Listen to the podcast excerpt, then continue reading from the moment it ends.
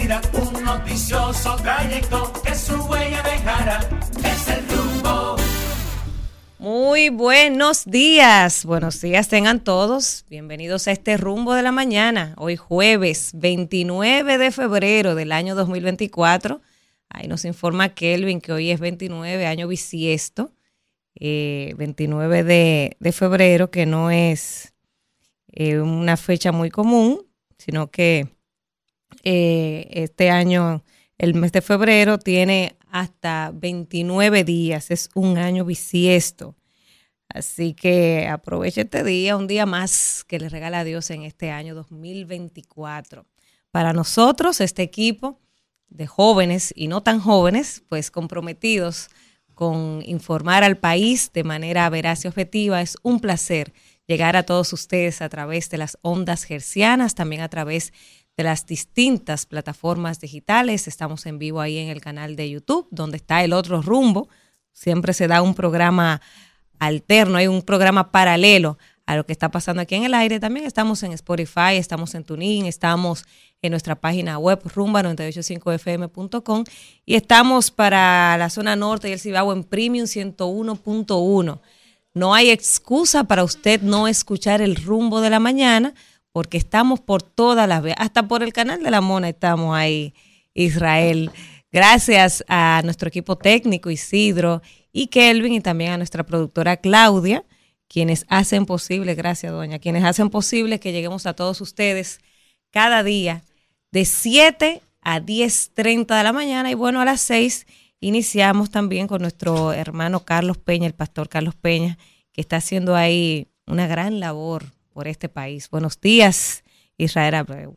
Muy buenos días, Danira. Definitivamente los jóvenes llegamos temprano. Los no tan jóvenes, los un poco más adultos. La edad no le permite Claro, No, le, permite llegar temprano. Pero definitivamente un privilegio compartir contigo, Danira. Tú, yo te veía desde chiquitico en Teleantilla, yo lo recuerdo. Como sí, sí. Yo empecé a trabajar muy temprano. Ah, bueno. Empecé trabajando siendo menores. Ah, ya entiendo. Que conste en acta. Ya entiendo, pero definitivamente te admiro mucho. Ajá. Tú sabes, y compartir contigo los micrófonos del rumbo de la mañana es un privilegio. Déjame leerte algo que, publicaron en tweet en el día de ayer. Y dice lo siguiente.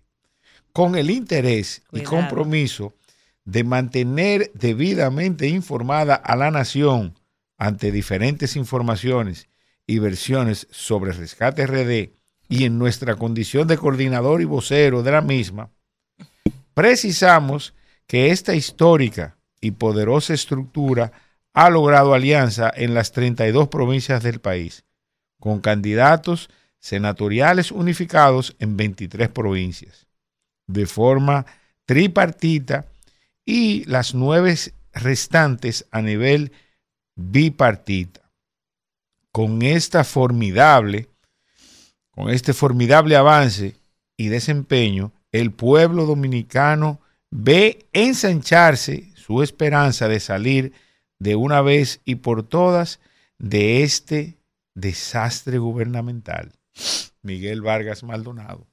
Bueno. Hablando sobre los recientes acontecimientos de Alianza RD y también ya un poco más eh, pública la esperanza que tenían algunos amigos, compañeros y dominicanos en sentido general de que la parte presidencial fuera unificada. Sin embargo, se explicó, Danira, que no, que el acuerdo fue desde un principio, que en segunda vuelta se apoyara. Eso Elías enchinchando, pero el que, le ha estado dando seguimiento a ese proceso de la alianza de rescate RD, pues sabe que fue así, que, lo que se planteó es eso, que de cara a las presidenciales en la primera vuelta iban separados y entonces ya el que quede en segundo el que quede en tercer lugar pasa a apoyar al que quede en segundo lugar. Eso fue lo que, lo que se acordó y hasta ahora lo que, se, lo que se entiende. Y ya, bueno. De, los tres candidatos. De los tres. Los últimos dos apoyan al Exacto. O sea, se va a apoyar al que quede en eh, segundo. así es. A ese, ese es el que se va a apoyar en segunda vuelta. Ese fue el acuerdo de siempre. Mira, Danira, y los 29 de febrero no, se, no, no, no, se, no se celebra nada.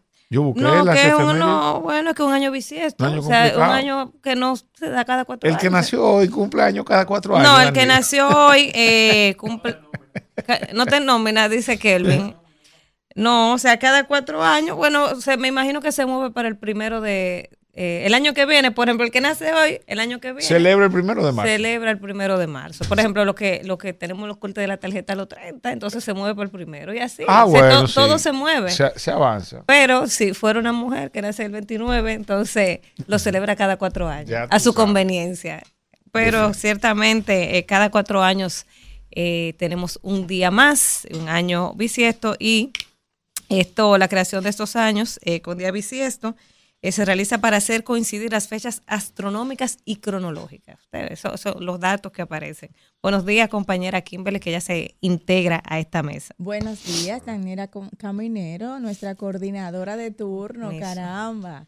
Qué bueno. Ay, señora, hay que- hay- le toca hacer de coordinación, nosotros nos sentimos muy bien. Sí, pero no lo diga mucho para que el jefe no se acomode. Eh, señora, hay que decir, y escúchame Kimberly, que no lo dije temprano, Elvin eh, no viene ni hoy ni mañana porque está, aquejado. está de licencia médica. Sí, está de licencia, está quejado de un proceso viral, una gripe mala de esa que anda, la gripe mala, como dicen, la gripe mala que Que anda. tiene pies que anda. Que- sí, entonces esperemos que el coordinador se recupere pronto porque esta silla es de él y se le extraña aquí bajando línea, ¿verdad? silla. ¿Eh?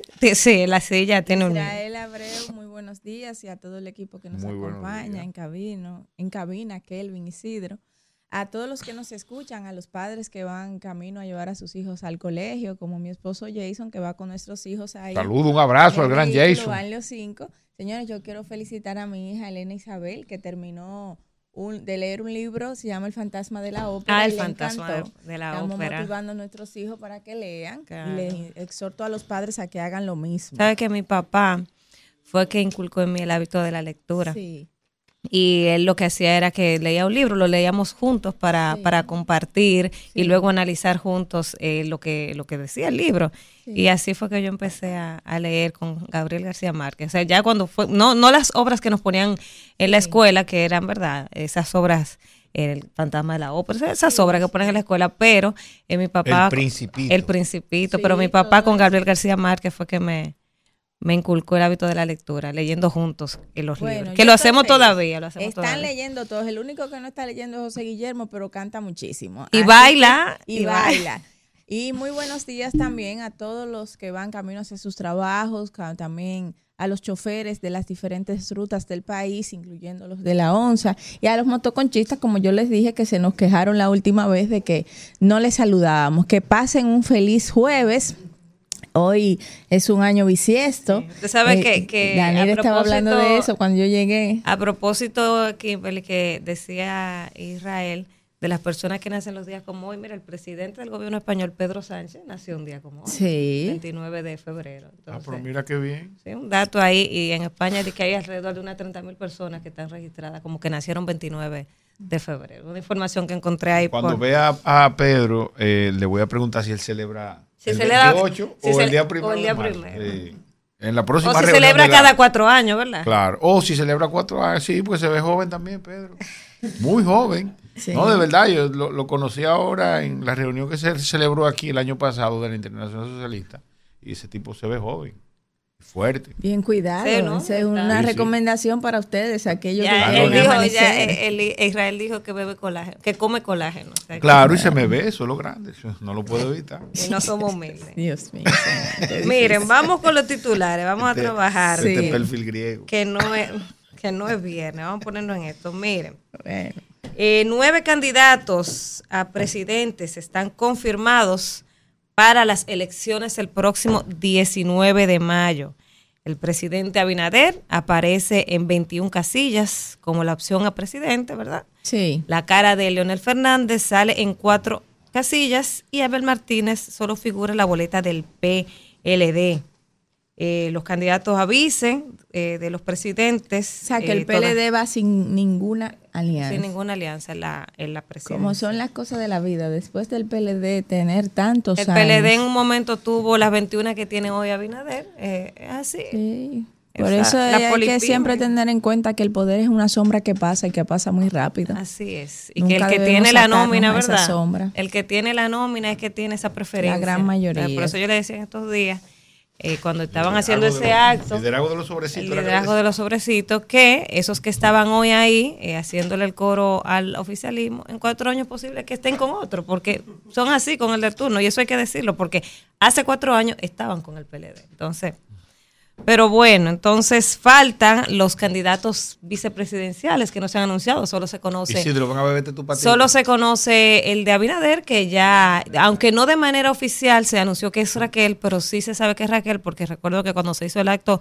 con el Partido Reformista, ellos lo dijeron y ahí pues el presidente y la, la vice Raquel lo confirmó. Pero eh, los demás aún no se, no han anunciado quién va a ser su candidato a vicepresidente, Leonel, Abel no ha dicho, estuvo sonando y a mí se me pasó a preguntarle ayer a Juan Ariel, que ha estado sonando, dice que Juan Ariel va a encabezar, va a acompañar a Abel Martínez, que sería una muy buena Sería apuesta. una buena fórmula. Claro, claro, porque es que eh, Juan Ariel es un técnico, eh, representa a lo joven, lo nuevo, lo Sí. innovador, Cae bien. cae bien, o sea, es muchacho brillante, no tiene, o sea, no tiene como que ninguna sombra detrás, o sea que sería una, una buena apuesta y también eso pudiera ser como para ir perfilándolo de cara al 28, digo yo. Pero, pero pienso que en los próximos días se van a anunciar los candidatos vicepresidenciales y también falta que se anuncien ya de manera definitiva los que van eh, en las boletas legislativas, los diputados. Resaltar que hay dos mujeres ahí en- dentro de esos Sí, nueve está- candidatos. Vamos a decir los, nueve, eh, Luis Abinader por el PRM, Abel Martínez por el PLD, Leonel Fernández por la Fuerza del Pueblo, Miguel Vargas por el Partido Revolucionario Dominicano, María Teresa Cabrera del Frente Amplio, Fulgencio Severino de Patria para Todos, eh, Carlos Peña de Generación de Servidores, eh, Opción Democrática tiene a Virginia Antares y está Roque Espaillat, el cobrador, por el Partido Socialista Cristiano. Ahí están los nueve candidatos que van a, a estar en la boleta presidencial para el próximo 19 de mayo. Por otro lado, otra de las informaciones que nos manda la producción para el día de hoy, los casos de desaparecidos siguen alarmando. 1.425 denuncias de desaparecidos en los últimos siete, Israel, llama Isidro, en los últimos siete años. Dice aquí que el 37% de las personas que son reportadas desaparecidas no han sido localizadas. O sea, eso es una cifra alarmante. Y yo recuerdo que se han propuesto ya algunas legislaciones para tratar el tema de los desaparecidos. Orlandito hizo una propuesta, un proyecto que se llamaba, se llama Alerta Amber, eh, pero no se le ha prestado la es una lástima que, que Orlandito no vaya a continuar en el Congreso. Porque Sí, porque ha hecho fue una- un legislador muy productivo. Muy productivo. Yo recuerdo que él propuso el tema de los eh, eSport también. Sí. Eh, Orlandito tiene una mente de avanzada y como tú dices, una lástima que no va a seguir. Igual que Franklin, ¿verdad? Que Franklin ha sido un senador y también Sí, fue pero él un- dice que no es fácil, un diputado muy Franklin productivo. Rodríguez. Sí, claro. La sí, fuerza del sí, pueblo, sí. pero él dice que no. que- Hay que reconocer los valores, aunque sean de otro partido, Claro. que esta generación ha parido muchos hombres y mujeres que han resultado ser muy productivos y han tenido mucha vocación de servicio. Pero eh, cada uno agota su etapa, ¿verdad? Y va Sí, a la próxima etapa. Mire, a propósito de lo que hablábamos al inicio de los titulares sobre eh, los partidos, la Junta Central Electoral y los partidos políticos debaten las alianzas de cara a las presidenciales. Eh, ya los partidos dieron a conocer eh, algunos de sus candidatos, pero hoy los representantes de los partidos están convocados para las 3.30 eh, de la tarde allá en la Junta Central Electoral. Yo me imagino que esto es como para cumplir calendario porque ya eh, se anunciaron las alianzas, ya todo está claro y como la Junta tiene su cronograma establecido, me imagino que esta reunión donde se supone que se van a discutir, las alianzas es algo como para cumplir el calendario, pero ya lo de las alianzas quedó, ya ha quedado eh, claro entre los partidos políticos. A propósito del debate que está desde la semana pasada, asociaciones rechazan el informe sobre el impacto negativo de los paneles solares en el sector eléctrico, destacan los aportes de los sistemas de producción energética limpia en el país y abogan por un diálogo nacional para determinar acciones a largo plazo. Esta- las asociaciones están a favor del desarrollo de, la- de las energías renovables, en especial de los paneles solares, y han salido en defensa de este sector, rechazando el reciente informe titulado Paneles solares en los sistemas eléctricos, estudios sobre la generación distribuida y su impacto en las finanzas públicas. de- Bueno, le cayó gas a Magín. Yo no sé por qué este gobierno, porque más bien era un funcionario del pasado gobierno y ahora está muy de cerca con, con esta administración, uno no entiende. No todo el dinero se gana se- y lo que mucho hasta eso- Dios lo ve. Fue el sector privado que lo hizo. Oigan bien, no oigan quiere bien. decir que el gobierno vaya a coger. Lo mucho hasta Dios lo ve y no todo el dinero se gana. Eso es así. Pero eso, Ariel- Ariel eso aplica, eso Ariel- aplica para todo en la a- a- vida, ¿eh? Ariel Jiménez. O sea, no solo aplica a Muchacho Magín, brillante. eso es para todo. Para todo. Mira, claro. yo creo que el sistema de los paneles solares está muy, muy maduro en el país. Creo que este gobierno ha contribuido en gran medida. Desde la Comisión Nacional de Energía, antes una concepción provisional, que es el primer permiso, y, y segundo la concepción definitiva, que ya es el decreto del presidente, tardaba entre tres y cuatro y hasta cinco años para salir. A veces la gente hasta abandonaba los proyectos.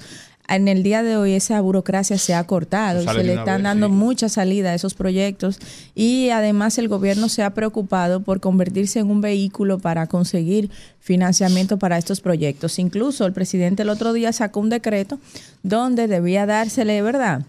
Eh, primura a todos los trámites que tuvieran que ver con la generación de energía convencional, pero sobre todo la energía renovable. Así que esperemos, señores, que esto no sea más que un contratiempo y No, que es que es un luego- estudio, o sea, no es que- no es un estudio hecho. que, se- que hizo el sector privado y que está lejos de la opinión del gobierno. ¿Por qué? El gobierno ha fomentado. Bueno, y de hecho ayer Mucho decía las eh, energías renovables. El, director de la ONSA que el presidente instruyó para que las onzas que se compren sean eléctricas, ¿verdad? Sí. Hasta que Magín haga un Magín Bueno. puede hacer los estudios que quiera, pero él no es funcionario del gobierno.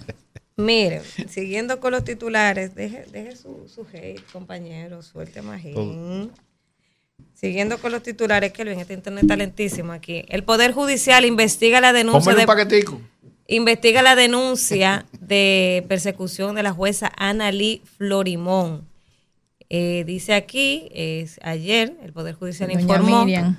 Sí, que se investiga la denuncia de la jueza Ana Lee Florimón del segundo juzgado de instrucción del Distrito Nacional, quien alegó ser víctima de persecución debido a las funciones que desempeña.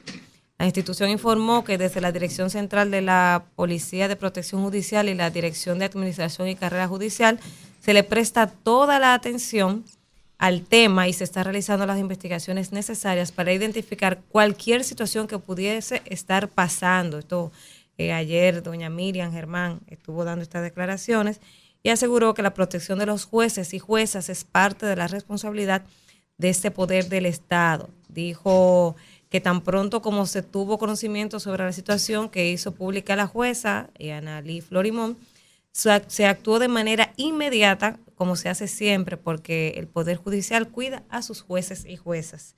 Eso lo enviaron ellos en una nota de prensa eh, como respuesta de doña Miriam Germán. Sí, sí, que se pronunció inmediatamente ayer sobre esa situación. Miren, la primera dama de la República, doña Raquel Arbaje, pues eh, ha dado a conocer un centro de ayuda para personas con problemas de salud mental.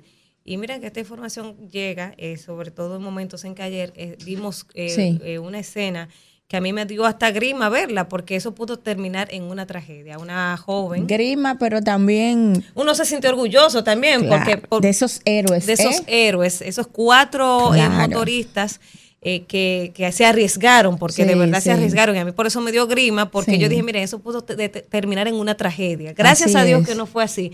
Pero esos cuatro motoristas que se, se arriesgaron para salvar a esa muchacha, pusieron su vida en riesgo. ¿Qué? Y qué sí. bueno. No, y, y hubo que darle un pecozón para que se calmara la mujer, ustedes vieron. No, no, no, No, ese- no, de ese- eso no. No, Sí, ellos no. la agarraron. Ellos la tuvieron, claro, tuvieron que, ¿Tú usar- tienes tuvieron que video usar- ahí?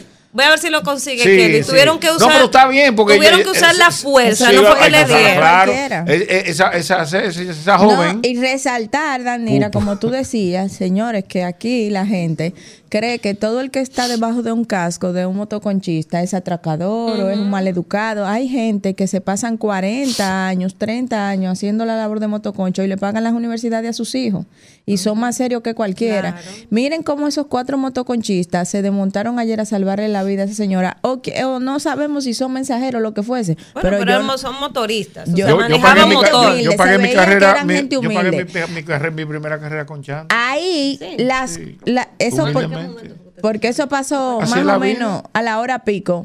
Ah, es- miren, señores, y ningún clase media. No, eso pasó en hora de la rico. mañana. Yo no vi que se desmontó de su Mire, y el vehículo 90%, a nada. el, el 90% sí a grabar, el 90% grabar, de las ah, personas estaban grabando. Miren ahí el video de este hecho Sí. que ocurrió ayer, en horas de la mañana, eh, ahí en, el paso a desnivel. Claro, claro. No, yo te dije que me hicieron el día. Yo dije, conchale, todavía. Todavía, vale la pena, todavía vale la pena levantarse algo. temprano a luchar Y- por este país. Yo que estaba se- desencantada. Y eso se Mira, corresponde mira, con mira. lo que yo decía. Mira el video donde ellos se desmontan sin temor, van los otros a agarrar a los demás, Mira. solidarios. Eso era lo que yo decía, que en las municipales en las elecciones municipales pasa lo mismo y siempre los pobres son los que salen a votar. Salen a votar por sus amigos, salen a votar por lo que sea, pero salen a votar.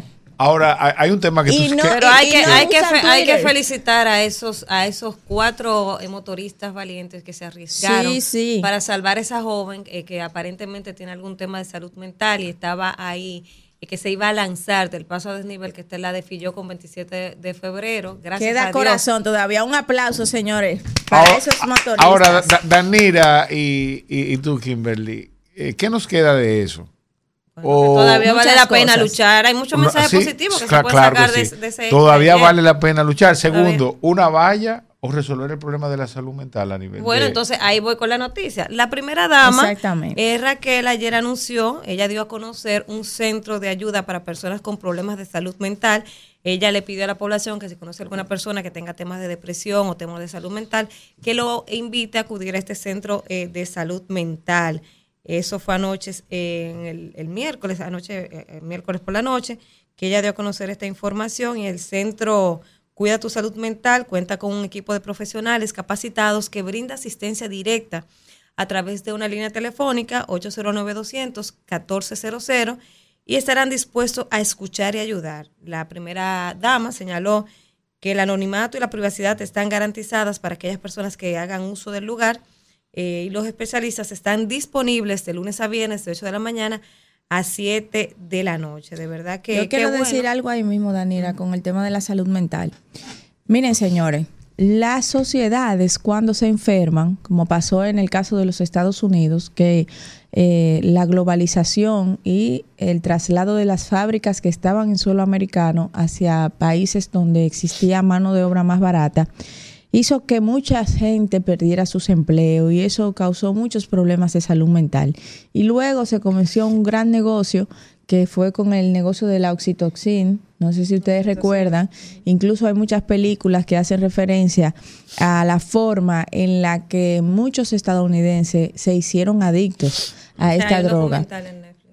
Ah, bueno, yo no lo he visto el famoso documental, me lo tendré que ver con otras películas, pero sí hemos leído mucho de la literatura disponible sobre esto y yo invito a la gente a documentarse de los problemas de salud mental de este nuevo siglo. Ahora en esta sociedad de las redes sociales, donde hay un consumismo extremo, donde la gente cree que si no tiene esto, que si no tiene aquello, eh, necesidades creadas por el marketing no pueden vivir, cada día son más los problemas de salud mental. Y qué bueno que la primera dama, el gobierno y todos nosotros hagamos conciencia de lo que son los problemas de salud mental y los abordemos desde una forma positiva.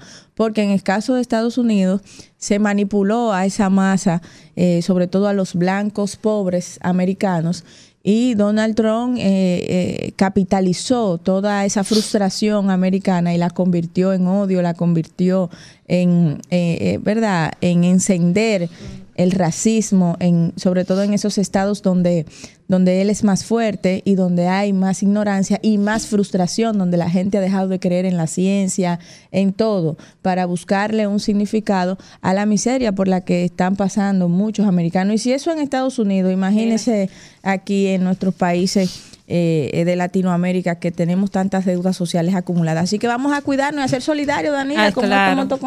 Sí, ese, ese video yo creo que el video de la semana, que uno se queja mucho y siempre resalta como que las cosas negativas, eso hay que hablarlo. Lo que que pasó ayer hay que hablarlo y yo que estaba un poco desencantada la semana pasada, ese hecho de ayer me motiva a seguirme levantando a las 5 de la mañana para venir a pelear por este país aquí en estos micrófonos. Todavía se puede y todavía hay gente que hace que valga la pena uno levantarse temprano. Aquí está este titular que yo me imagino que de esto va a hablar Israel el día de hoy. La economía dominicana crece 4.6% interanual en enero. Eh, dice aquí que la minería sigue en rojo. El Banco Central espera que el estímulo monetario y la mayor inversión pública continúen incidiendo en la dinamización de la economía, que creció un 4.6% interanual en enero de este 2024. Eso lo informó ayer el Banco Central, aunque dice que la mayoría de las actividades económicas registraron un desempeño positivo en el primer mes del año. La minería sigue en rojo, que cayó 17.4%, explicado, en gran, sí, explicado en gran parte por el cese de las operaciones de la empresa de extracción de ferroníquel Falcon Bridge Dominicana desde diciembre de 2023. ¿Tú sabes que eso que está pasando con la Falcon Bridge tiene que ver con el tema de la presa de cola que ellos quieren hacer? le han eh, eh, están parados porque aquí no se le ha dado el permiso para construir esa, esa presa. Eh, hay, un, hay hace unos años que está esa situación en debate por el daño medioambiental que representa para la zona donde se quiere construir esta presa de cola. Han querido venderla como que no hace daño, pero sí tiene un impacto medioambiental bastante lesivo para nuestro país. Muy alto. Y es que muchas de las sustancias que todavía se usan en la minería dominicana han sido prohibidas en Europa desde hace más de 30 años para la minería que eh, lejos de ser sostenible es muy agresiva la minería que se practica en el país. Y esta presa de cola, no sé si tú recuerdas, Nira, hace como 8 o 9 meses, cuando iniciamos aquí en el espacio, nosotros hicimos un comentario muy detallado, muy específico de lo que se requería, eh, la, cantidad de terrenos, de hectáreas que se requerían para hacer esta presa de cola, en qué consistía esta presa de cola y por qué eh, el país y los ambientalistas del país pues se estaban oponiendo. Y dije también que la empresa había pagado un estudio de medioambiental y que el Ministerio de Medio Ambiente eh, había hecho una licitación para poder hacer también los estudios que necesitaba para ver si otorgaba los permisos. Ojalá que no se dé ese permiso. Eh, a veces el desarrollo económico se mide y entra en contradicción con la permanencia y de nuestros recursos y la preservación de nuestros recursos naturales y en este caso eso debe de primar. Así es. Por otro lado, otra de las informaciones eh, que tenemos para el día de hoy, dándole seguimiento al caso de Paula Santana, eh, que ayer se iba a conocer la medida de coerción a los implicados, la familia estuvo protestando a las afueras, fue pospuesta una vez más, eh, dice aquí que la audiencia contra los acusados de matar a Paula Santana va a ser conocida hoy. los familiares de los imputados aseguran que estos son inocentes y piden buscar verdaderos responsables. Están exigiendo además a las autoridades que les muestren las pruebas y los videos en contra de los señalados. Yo ayer hice el comentario, ustedes saben que mucha gente, eh, hay de todo en las redes, hay gente que te critica, hay gente que no, y bueno, uno tiene que aprender a vivir con eso, pero mucha gente decía... Sobre todo cobardes, sí, porque sobre el anonimato de las redes sociales le da una, un empoderamiento, sí. un empoderamiento a los Entonces la gente decía ah, que cómo el Estado le falló a Paula, cómo tiene responsabilidad. Mira, yo hice una denuncia aquí y la sostengo con el tema del Ministerio de Trabajo, que el Ministerio de Trabajo está siendo irresponsable con ese caso, porque eh, el nombre de la empresa que ha dado no es la empresa donde trabaja Paula. Ellos pusieron el nombre donde ella estudió. Y la gente, ah, pero ¿qué, qué ellos ganan con eso? Señores, todo se hace de manera estratégica. Esa empresa, que es una multinacional que está operando aquí en República Dominicana, Inmediatamente usted pone el nombre, el nombre en Google de esa empresa, que es Integer, ese es el nombre, Integer, una empresa de, dispositivos de salud, de dispositivos médicos. Si usted google ese nombre y le sale en el buscador que en esa empresa murió una muchacha violada, mire, o sea, es una multinacional. En un país como este es que no pasa nada. Aquí no pasa nada, pero en un país del primer mundo desarrollado, donde hay régimen de consecuencia, una empresa así hasta la cierran. Y a esa empresa no le conviene que en el buscador aparezca que, mataron y violaron una, una empleada. Entonces yo creo que hasta en eso se están cuidando, de que, de que no salga el nombre de la empresa en el escándalo, porque no, si tú te das cuenta, no la están mencionando, los medios no mencionan el nombre de la empresa, la están cuidando. O sea, le está, entonces le están fallando. la corrupción política, pero nunca mencionamos la corrupción empresarial. la corrupción empresarial, que es lo que lo corrompe todo. Entonces, y así como ahí hay una complicidad. En el siglo XXI, ¿cómo puede ser posible que a esta altura de juego tú seas una de las primeras comunicadoras que nosotros hayamos escuchado? Nadie lo menciona. mencionando el nombre de la empresa. La única. No lo están mencionando. No, si tú lo buscas en un medio no lo ha, no lo dice, no lo dice. Y si tú ves lo que lo que habla el Ministerio de Trabajo, no lo dice, está dando el nombre de donde ella estudiaba eh, para ser azafata y eso es una irresponsabilidad. irresponsabilidad Entonces sí le está fallando el Estado eh, a, esa familia porque como es Paula Santana, una muchacha que no tiene un apellido eh, resonante, bueno, pues ya, eso en tres días va a salir de los Y medios de los comunicación. comunicadores también, porque cómo se ha podido callar una verdad que, que chilla y que duele tanto a este pueblo. Eh, eso es con complicidad, eso Claro. no es porque sí. Entonces, abramos los ojos con este tipo de cosas que son las que cosas que deben llamarnos la atención. No nos dejemos involucrar nada más en el piripiropi Y no, en el gusto y en la chercha. Como en tres días ya va a haber esto otra tragedia y otro caso, ya eso ya va a se- quedar se, así. tapa una tragedia con otra. En pleno siglo XXI, cuando hace 100 años las obreras rusas lucharon para que para tener mejores condiciones laborales, igualdad salarial y tal. Nosotros en pleno siglo XXI tenemos la- la- una joven de 23 años con la vida arrebatada, que con sus sueños también, que eso quiere decir que para toda la clase social, igual que ella, y para las mujeres también de esa clase, esa es la posibilidad, esa posibilidad es mayor que la de lograr sus sueños en Tú este sabes, país. Kimberly, que ayer yo hablaba de lo normalizado que está el acoso. Señores, es que aquí es tan difícil hasta usted caminar en la calle. Así es. Eso es una cosa increíble. Oye, O sea, y usted- una vez te dicen, tú eres una feminista, ¿qué es lo que te pasa? o, o te culpan ¿Qué- porque, porque tú tienes que por qué vestirte te- así. pues sí, ¿para qué tú te Ajá. pones esa ropa? O sea, a, a ti te culpan de vestir, de, de que los acosadores en la calle estén acosándote, entonces tú eres la culpable. Entonces, eh, Revictimizan a la víctima. Exactamente, Y si violan a una mujer, ella se lo buscó. Y si le- el marido le da unos golpes a una mujer, ah, no, porque eso fue que fue infiel o le encontraron un mensaje. Eh, por eso es que la matan, esa frase, por eso es que las matan. y las primeras que salen a decir eso son las Son las mujeres. mujeres, sí. Lamentablemente, de verdad que, que es una pena. Pero ojalá, y de verdad, Yo yo, tengo un video espero. que lo voy a traer mañana. Yo espero. La digo. tiene Jacobo. Yo espero que el Ministerio de Trabajo se pronuncie verdaderamente. A mí como periodista me llegan todas las notas de prensa que manda del Ministerio de Trabajo y no han mandado una sola. Hablando del caso, no han mandado una sola. Así No es. han mandado, o sea, no se ha pronunciado de manera oficial que usted lo ha- no lo ha hecho.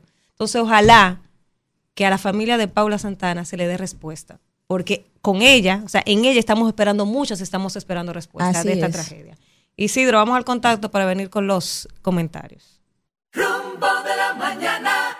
Señores, y ya estamos de regreso en este 29 de febrero del 2024, año bisiesto, cuando son las 7:33 de la mañana y la periodista estrella de este espacio, coordinadora por hoy, Danira Caminero, va a hacer su comentario. Adelante, Danira. Gracias, hermana, y gracias a la gente que está ahí en sintonía cuando son las 7:33 minutos de la mañana. Y hoy yo quiero hablar de un tema que nunca pasa y que lo tenemos que hablar constantemente en este país porque lamentablemente es- estamos eh, siendo líderes en la región con el tema de los accidentes de tránsito y estamos eh, en el mundo entero entre los principales países donde hay más muertes por accidentes de tránsito. Y voy a hablar de esto a propósito de una, de una imagen, se me fue Kelvin que me iba a poner la imagen, pero la, la voy a poner más adelante.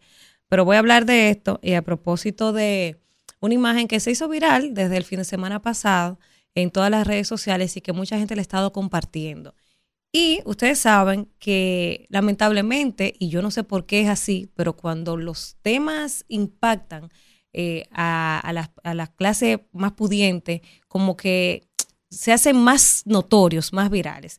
La semana pasada, eh, al, eh, a Hochi Fersove, eh, que es eh, un fotógrafo reconocido, que es muy activo en las redes sociales, un, motorista eh, de los delivery, un, un delivery de esto de, de pedidos ya, pues chocó y mató a un amigo de él que andaba en una Harley, un accidente de tránsito muy lamentable. Y él, indignado, grabó un video, lo subió a las redes sociales y luego de esto salió esta imagen que quiero compartirles cuando, cuando llegue Kelvin. Isidro, por favor, ayúdame con Kelvin para ver si me comparte la imagen. Eh, y esta imagen ha sido tendencia y ha puesto una vez más eh, sobre la mesa de debate nacional el tema de los accidentes de tránsito, que nos cuesta muchísimo como Estado. Y ha puesto en la mirilla el tema del comportamiento de los motoristas en las calles del país. ¿Cómo se comportan los motoristas que no se paran cuando el semáforo está en rojo? Los motoristas no frenan, ellos, ellos esquivan, ellos te caen de repente. No, o sea, no tienen ley. No hay ningún tipo de régimen de consecuencias para los motoristas. Y esto ha salido al debate y con esta imagen, Claudia, con esta imagen, ayúdame con Kelvin, Claudia, que se me fue, necesito que me ponga una imagen. Con esta imagen, eh, pues se ha querido hacer un llamado de atención de lo que está pasando con los DGC. Porque parte de lo que pasa con los motoristas en este país es porque los DGC no le prestan la debida atención, no los multan porque son padres de familia y no hay régimen de consecuencias, que la mayor parte de los problemas que pasan en este país pasan porque aquí no hay un régimen de consecuencias. Vamos, ahí llegó Kelvin, la imagen, por favor, para compartirla, eh, porque como dice, miren ahí, esta imagen se ha hecho viral de lo que está, y eso es como un reflejo de lo que pasa en las calles de nuestro país día a día. Y justamente cuando yo venía para acá esta mañana veía a un ame sí mismo con, con, un celular en mano. Y esta imagen que usted ve ahí es más frecuente de lo que usted se imagina. Mientras los IGZ están eh, con los celulares en las manos, mirando para, para su celular, los motoristas están pasándose en rojo los semáforos, están como chivos sin ley. O sea, cada semáforo en rojo ignorado por los motoristas representa un riesgo para usted, para mí, para todo aquel que transite en la calle, no solo con su vehículo, sino también los, los transeúntes, los que van a pie. Y es que eh, mucha gente, unas cuantas personas decían, ah, porque ahora hay una campaña contra los motoristas. No. Y vamos a decir que no, que no todos, porque siempre hay excepciones de la regla. Pero es que la mayoría de los motoristas, si usted se para ahora mismo y hace un ejercicio en una intersección con un semáforo en rojo, los motoristas no se paran, no se paran. O sea, no es una campaña contra los motoristas o contra los motoconchistas, no, no es contra los motoconchistas. O sea, es que ese sector del tránsito lamentablemente no respeta la luz en rojo, no respeta a los DGC porque lo hacen con los DGC ahí en sus narices. Y los DGC están en su mayoría, casi siempre, prestando la atención al tema de los dispositivos móviles. O sea, ese arte representa nuestras calles. Cada rincón del país está representado en esas calles. ¿Y cómo uno contrarresta esto, señores? Educación vial. Y siempre lo hemos dicho aquí, todos los que nos sentamos en esta mesa lo hemos dicho aquí. La educación vial es fundamental para disminuir esas estadísticas. El 73% de los accidentes de tránsito que pasan en este país son de motoristas. O sea, es una cifra alarmante. El 73% de los accidentes de tránsito que ocurren en el país son de motoristas, con, eh, con, edades entre los 15 y 39 años. O sea, los jóvenes. Entonces, ¿por qué la educación es fundamental desde las escuelas? Miren cómo las estadísticas lo dicen ahí. Los jóvenes son los que están encabezando lamentablemente estadísticas. Y, por ejemplo, con el tema de las, de las multas de tránsito, también los motoristas eh, eh, son una parte importante. O sea, el 72% de las multas son a, a motoconchistas. Pero aquí no hay ningún tipo de régimen de consecuencia con ese sector de la población. O sea, que hay que enseñar el tema de la educación vial, el tema de, la empatía también, porque la empatía tiene mucho que ver en la calle. Mira, ayer iba yo ahí en la Roberto Pastoriza y un motorista venía en vía contraria frente a mí y yo le hago señas y el tipo lo que hace es que se enoja y me va a pelear a mí que estoy en regla. O sea, yo ando en mi carril, ando en ley, ando bien. Y él sí, el contraquilla de los hombres, pero el contraquilla del motorista. O sea, él va a pelear conmigo que estoy bien y él viene frente a mí que me va a chocar. O sea, yo tengo que tirarme a la acera porque el motorista está en vía contraria y a él nadie le, nadie le hace nada, nadie lo para. Entonces aquí tenemos que hacer una campaña fuerte con este tema de los motoristas. Y a propósito, eh, ayer, eh, antes, antes, de ayer veía que la DGCET, la DGCET, y lo voy a compartir con ustedes, eh, a propósito de esta campaña que se ha hecho viral, de esa imagen que casi todo el mundo ha compartido en sus redes sociales, hacía un anuncio. Y lo voy a compartir porque yo creo que esta problemática va más allá de este anuncio que hace la DGCET. La DGCET dice que va a atrapar a los motoristas que violen la ley. Pero ¿cómo lo van a atrapar si ustedes siempre están pendientes a los, a los teléfonos? No todos, no todos, pero en su mayoría usted lo ve en una esquina pendiente a sus dispositivos móviles. Porque también aquí eh, la función del DGCET no es educar, es recaudar. Y hasta que esa mentalidad no cambie, vamos a seguir viendo estos indicadores altos con el tema de los accidentes de tránsito. O sea, usted ve a, los DGC atrás de un poste de luz, esperando a ver quién es que se vaya en rojo, esperando a ver a quién que se le pone la multa, porque esa es la función que tiene el día de hoy la DGC, de recaudar. A ellos no les interesa educar al ciudadano. A ellos lo que les interesa es esto, recaudar. Entonces, la DGC a raíz de esta campaña, ellos han dicho que van a atrapar a los motoristas que violen la ley, que ellos van a adicionar más agentes eh, a partir del próximo mes de marzo, ellos van a estar adicionando más agentes para la fiscalización de motocicletas en Santo Domingo y otras ciudades donde está mayormente eh, incrementada esta problemática de los accidentes de tránsito. Dijo, dijo el, el director el vocero, el coronel Miguel Balbuena, quien es vocero de la DGC, a raíz de los cuestionamientos que se le están haciendo por los constantes eh, accidentes de tránsito que hemos visto en los últimos días.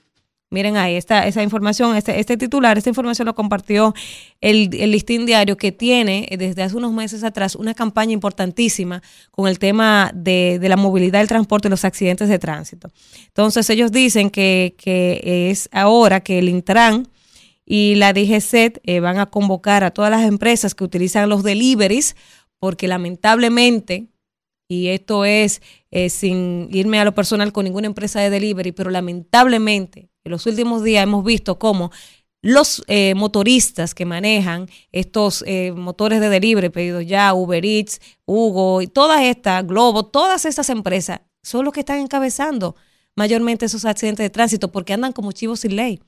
Entonces la DGCET ha anunciado que se va a reunir con las empresas que manejan este tipo de delivery para, para penalizar a sus mensajeros.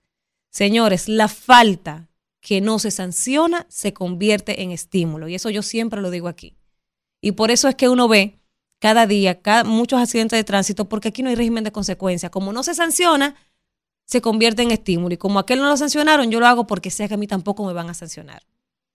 Entonces, ojalá que este anuncio que está haciendo eh, la DGC de incorporar más DGC a las calles para prevenir los accidentes de tránsito eh, tenga algún impacto positivo en las estadísticas. Pero si no empezamos desde las escuelas, desde pequeños, a enseñar a los niños la importancia del cinturón de seguridad, la importancia de ponerse el casco protector, la importancia de poner las direccionales, porque esa es otra, aquí la gente dobla y no pone direccionales. O sea, nos hace, nos hace falta avanzar bastante en el tema de la educación vial y eso hay que empezarlo desde las escuelas. Aquí hay una escuela, un parque que está ahí en la ciudad Juan Bosch. Eso está muy retirado. Tienen que poner varios más aquí en el centro de la ciudad para que las escuelas puedan hacer eh, eh, tours con los niños, con los estudiantes y llevarlos a ese parque vehicular que tiene, está chulísimo en la ciudad de Juan Bosch, pero está retirado. Eso no es funcional para los que están en el centro de la ciudad, para que los centros educativos puedan llevar a sus estudiantes a aprender.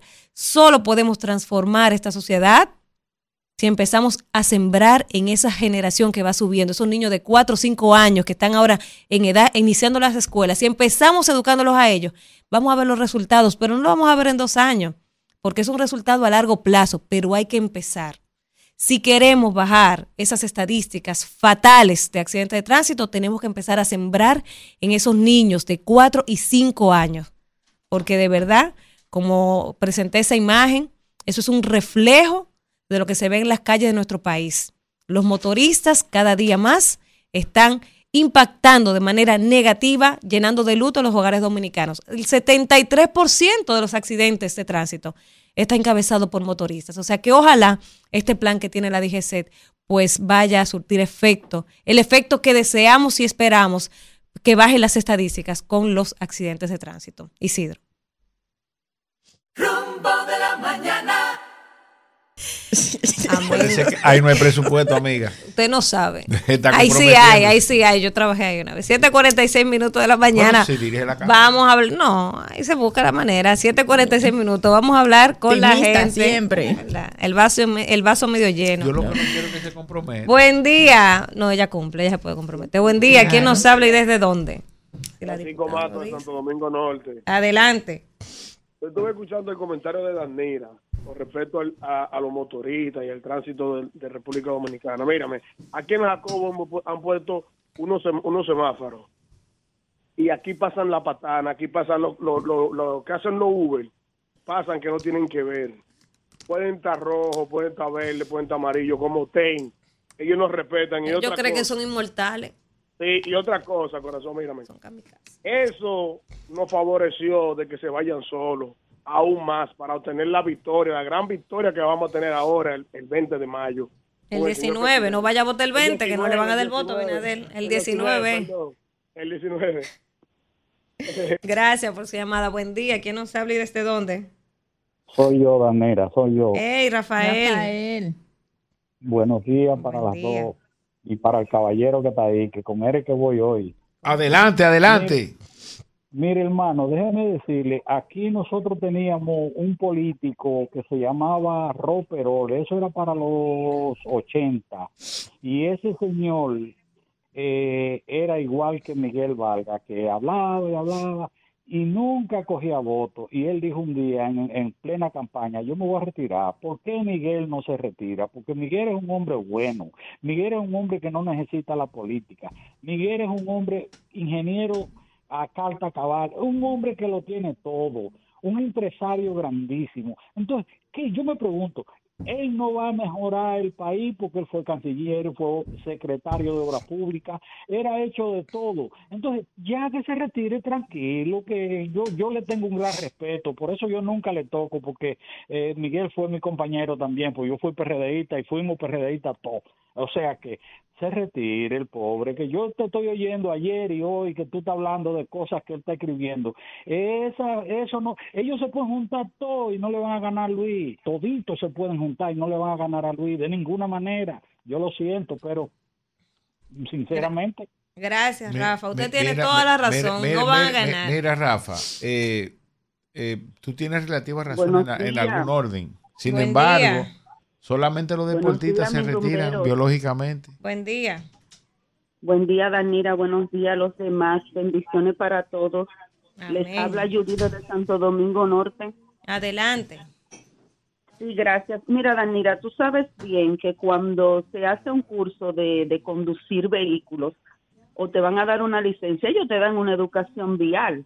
Lo que pasa es que el dominicano quiere andar como chivo sin ley en cuanto a, los moto- a los motoristas. ¿Por qué? Porque es la vía más fácil que ellos encuentran de hacer la cosa inadecuadamente. Te lo digo yo porque mi esposo tiene un motor y a veces hace cosas que yo me hasta me le, ap- me le he apiado del motor. Quítele la llave. Claro, en cuanto a la rescate RD, yo iba a decir algo ayer que dijo la futura diputada de la Guayiga. Ay, gracias. propiedad. Ah, de la República de la esa- Así mismo, esa alianza, diputada, hay que tirarle el obuso, porque esa alianza ya está en el fondo del mar. Esa alianza se ahogó y murió antes ¿Qué es lo que hay que Lo tirarle? buzo. Se ahogó. Gracias por se. Hermana, por Dios, déjeme dar las bendiciones al Dios del cielo. Buen día, hermano Alfredo de la Cruz. Señores, buen día, dominicanos. El Salmos, el Salmo eh, 139. Lo puso, lo puso. Hay que tirarle los buzos. El Salmo 139, en su versículo 23 al 24, dice lo siguiente. Examíname, oh Dios, y conoce mi corazón. Pruébame y conoce mis pensamientos. Y ve si hay en mí camino de perversidad. Y guíame en el camino eterno. Amén. Amén. Amén. esta palabra al hombre del perfil griego de esta mesa, Israel. Pero ¿y de dónde viene eso de que perfil Israel. griego? ¿Eh? ¿De dónde viene ¿Usted no ha visto la- el fenotipo de ese señor? Ahora, ¿Eh? pero ven acá. Un tipo de, de, de, de la el- 3 el- de el perfil Santo mío- Domingo el Este. perfil- el perfil mío de De Yaguate. Invivienda. La gente- Buen día. ¿Quién nos habla y desde respétame. dónde? ¿Dónde está el diputado metido? Le cogió el sueño. Los ratings están en el piso. Ven que están los rentis en el piso. Llega El- Elías. Buen día. ¿Quién nos habla y desde dónde? Señores. Se cayó. Buen día. Rumbo de la mañana. Una nariz repingada. Buenos días, está días. Felicidades a ese equipo. Gracias. Gracias. Eh, le habla el tío de Kimberly. Eh, siempre cuando una persona. Mi tío, ¿cómo a una- está? Bien, bien va tiempo, como decimos en el Chihuahua. Bien, barbilla mira, pronunciada. eh, cuando uno va a bailar en una fiesta, uno pregunta, ¿y quién es el combo que va a tocar? Qué barbaridad. Cuando uno ve a Miguel Vargas dirigiendo el combo con un rechazo de un 70%, un jefe, un jefe de la policía que lo desprecia el pueblo entero y que como líder en ese equipo, Félix Bautista y Leonel Fernández, cualquiera no va a la fiesta. Muchas gracias. Coño, mi Gracias. tío. Buen ven día. ¿Quién nos habla y desde dónde? Pero mi tío. Mi tío ahí. días, rumbero. Hablo de Santo Domingo Norte, de Villamella. ¿Qui- ¿Quién habla? La tierra del superalimento, ¿Quién el habla? chicharrón. ¿Quién Ah, Alfredo, ¿te llegó tu transferencia del Banco Central? A todos esos villamelleros. La economía creció le decimos 4.6. así, Que llaman Deje la allá gente hablar. A decir di que, que no, que está todo, todo bien, que está todo bien. Yo soy el prestamista de aquí, de Villamella, Santo Domingo Norte. Ay, caramba. que cuando gane el. PRM, nada más vienen a buscar prestado para comer y para hacer lo que están haciendo, porque está muy bueno este gobierno, Ay. mientras están ellos cogiendo prestado. Ay, ¿para comer? ¿Eh? ¿Para comer? Para comer, digo yo, que soy el prestamista de Santo Domingo Norte. Y no le han pagado a muchos de- del ayuntamiento. Sí, para comer. Así mismo. Ey, cuidado. Buen día. ¿Quién nos habla y desde dónde? Bueno, Buen día, Dagnira, Kimberly, todos. ¿Cómo están? muy buenos días. Les habla la perfecta de Barahona. Ah, la Manda, perfecta. manda foto, perfecta. Perfecta. Manda foto. La perfecta, se llama Perfecta. J-Lo. Amanezco- Jennifer López llama. Amanezco hoy en Barahona, te informo. Ay, Porque el programa del mediodía en el que estoy va mañana una transmisión completa. Mire a Claudia que usted tiene que informarle que usted no viene para acá informé a mañana. Claudia, ya, ya quiere irse como asistente. Ajá. Sí. Me trae un pecado. Adelante, Adelante, perfecta. perfecta. Y mañana. Manda- tú sabes que manda yo estuve foto, escuchando perfecto. tu comentario. Sí, voy a mandarle foto a Kimberly para que se la enseñe. Sí. Dani, yo estuve escuchando tu comentario y realmente, en mi opinión, yo le echaría la culpa a lo que son los dominicanos. ¿Tú sabes por qué?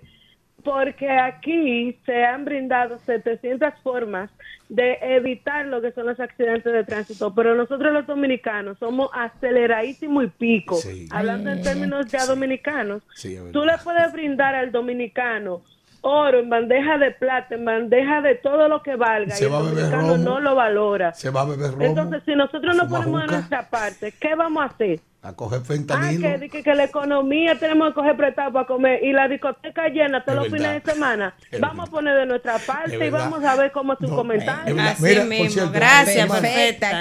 Qué Tremenda comentario. llamada. Llama todos los días, perfecta. Perfecta, dile a Francia Cachipa que deje de ir a beber al colmado también. Oiga, hermana, usted sabe que cuando venía ahora en la intersección de la Sí. 27 ¿Cuántos de febrero- motoristas vio ahí? No, en la intersección de la 27 de febrero con, Con Tiradentes, Tiradentes. que está en casa esquina de aquí. Ahí está todavía el bumper de un vehículo y los cristales, porque solamente estamos hablando de los motoristas, es verdad que ellos son el 73%, pero no sé si ustedes se han dado cuenta, como de un año para acá y en estos últimos meses se ha intensi- intensificado más. Muchos accidentes de tránsito. No, es que. Oye, bien, oye, es que tenemos un problema ya de salud mental de con el tema de los y de- y entaponamientos, no, conducta. Hermano, Porque régimen, de, régimen de consecuencias, Sí, es que no, hay. ya los con- mira, oye. Sí, pero tú, ves, tú, ves, tú ves que pasa, por ejemplo, la semana pasada sucedió. Y ya desde ayer, desde el lunes sucedió. Accidente en las carreteras del este, Sí, en las carreteras del sur, sí. en la carretera de la zona norte. Oye, en todo, aquí mismo en la capital. En muchísimas intersecciones, muchos vehículos colisionando. Hermano, pero tenemos una cuenta que se llama Accidente RD. Accidente RD. Dime. Dime. Buen día, Accidente diputado. RD. Buen día. Los jamés estaban chateando y había un tapón tremendo. Ahora. Ay, sí. Venga, sube el rating, vamos. Eh, Primero, Elías, dale el mensaje que mandaron contigo ayer de que, por favor, todos los PRMistas están muy preocupados por ti, Alfredo. Ah, no se preocupen. Hagan un Estamos GoFund. preocupados por ti, porque ayer, te- Claro. ayer pensamos que te ibas a No, quedar en ese comentario. para nada. Yo te pido, Patriota. por favor. Para que- nada. que- que yo, yo, yo, Que le yo, yo, yo, yo lo único que estoy haciendo es te queremos mucho. enfrentando la demagogia y la hipocresía. Ahora, yo reto a cualquier PRMista que venga aquí o me lleve a un tribunal y diga que lo que yo he expresado Los es mentira. Ahora, te quieren. tú sabes- preocupados porque No, te puede dar un no, no me va a dar infarto. nada. Él se bebe su, su Oye, cardiopilina oye temprano. esto, oigan esto, oiga, oiga. Claudia Cela- la Hermana, Claudia eh, hermana. miren la No te gente, duele la la gente, mano. No, no, espérense, buen espérese. día, ¿quién no sabe y desde dónde? No, no, respeten el tiempo de la gente. No, Elías no ha De saludado. verdad. Ah, pero que no, que aproveche su tiempo, Me buen está día. provocando. Como dice David Cada. Ah, se cayó. Elías, ¿usted va a saludar? la verdad es que los que apoyan la oposición y los opositores están disminuidos están con la cabeza para abajo. Al amigo Alfredo parece que le reinyectaron porque la primera semana estaba mal, hasta dijo que no volvía. Cogió un aire. Y lo veo con Una un bocanada ánimo. de aire cogió. Lo veo con un ánimo. Saludos rumba y rumberos. Llegó el hombre que pone el sazón aquí. Y buen día dominicana. Lo demás lo pone Calderón. Llegó el rico completo. Buen, Buen día. día. Pérez le habla. Adelante. Mira, con, re- con respecto a tu comentario, yo sé que nuestro presidente va a tomar carta en el asunto para que así la gente de la IDC siga haciendo su gran trabajo. Muchas Ah, gracias. Gracias a- usted por su llamada. Pues, Eh, hermana, pero oiga esto. Buen día. Sacerdote, los sacerdotes rezan para que el Papa pueda ir cuanto antes al cielo. ¿Quién que se muere el Papa? que se muera. Vámonos. Está buscando señales. Siga, siga. Buenas, buenas. Sí. Adelante. Buen día desde Bonao. Adelante. Adelante. Bonao. Se la Muy pusieron fácil la al Torino. Comentario. Ya que debemos todos de concientizarnos primero uno mismo, porque tenemos la mala costumbre nosotros los dominicanos que todo queremos dejárselo al gobierno. Y no es así. Primero tenemos que nosotros mismos tomar control de cada situación para que no pase a mayores. Gracias. Buen día. ¿Quién nos habla y desde dónde? Mira, es que resuelve el internet. Mira cómo está aquí. Y yo también. Perdimos. Adelante. Sigan con paquetico. Eh, buscando la señal del teléfono que estoy, que después entienden otra cosa. Adelante. Gracias. Ay, se cayó. Buen día. ¿Quién nos habla y desde dónde? Buenos días, rumbo de la mañana. Sí, adelante. ¿Quién nos habla? Alexander Jiménez, el taxista, le habla. Hey, taxista, adelante. ¿Cómo están? Bien. Hace aproximadamente siete meses, en mi sector tuvimos que retener un camión para que nos arreglaran la luz. Hoy tenemos tres días con el mismo problema y estamos dispuestos no solamente a retenerlo, sino a quemarlo, si no nos vienen a arreglar la luz. en la, toronja. Pero ¿a, a dónde es que tiene problema eléctrico? En la toronja, San- Villaesfuerzo. Santo Domingo, Santo Domingo Este. Este. Si no nos vienen a arreglar la luz, el primer camión que pase por aquí está secuestrado. No, así Pase no, buen eh, día. con violencia no Atención a. Sin violencia de de este. este. Buen día. ¿Quién nos habla y desde dónde? Ya yo se la acompañé. Buenos días, buenos días a todos, buenos días país. ¿Quién Atención, habla? bigote. Tu amigo Bigote de este lado. Bigote, te siento débil, como dice Peña Sí, Suazo. eh, el príncipe Galilea. Me siento un poco de, de- de- de- depresivo. en Ah. parte. ¿Cómo ¿Sabes así? por qué? ¿Por qué? Porque me sentí mal con el pe- pequeño comentario que tú hiciste so- aquella vez sobre Bigote. Ay, no. De que, de que yo retiro. tenía de que un comité de, de base. No, mal- de- me malinformaron. Me malinformaron. Yo, óyeme, yo lo que yo quiero que me den la oportunidad de, Sí. de visitar la emisora. Sí, sí. Porque hay que aclarar ciertas cosas, porque la gente se nubla algunas veces de ciertos comentarios que son que son falsos. Ok. Óyeme, yo nunca fui PLDista en primer lugar. Nunca fui de Lionel tampoco. Coño, Una coyuntura, una coyuntura una vez, me crié escuchando la sata y escuchando la por ti, hizo, por Dios. Y la hice en una coyuntura Bigote, por Dios. la, con la popularidad que Deja Bigote hablar. quizá tenía, me fueron a mi casa y me involucraron. Y como, y como cualquier otra persona lo podía hacerlo, porque, vuelvo y te repito, Sí. la popularidad de Bigote era tan alta en ese momento Sí. que hice- tuviste el impacto que hicieron conmigo, Sí. que yo debí de hoy no estar plagoseando una pensión. Sí, es Sin embargo, Sí. hoy yo estoy pasando lo que quizá mucha gente cree que yo quedé rico. Yo soy un, un tipo que vivo en un barrio, me, me preocupo por la gente que están alrededor es- de bigote es y que yo siempre, y yo, yo soy un tipo pobre, Sí. yo no soy rico.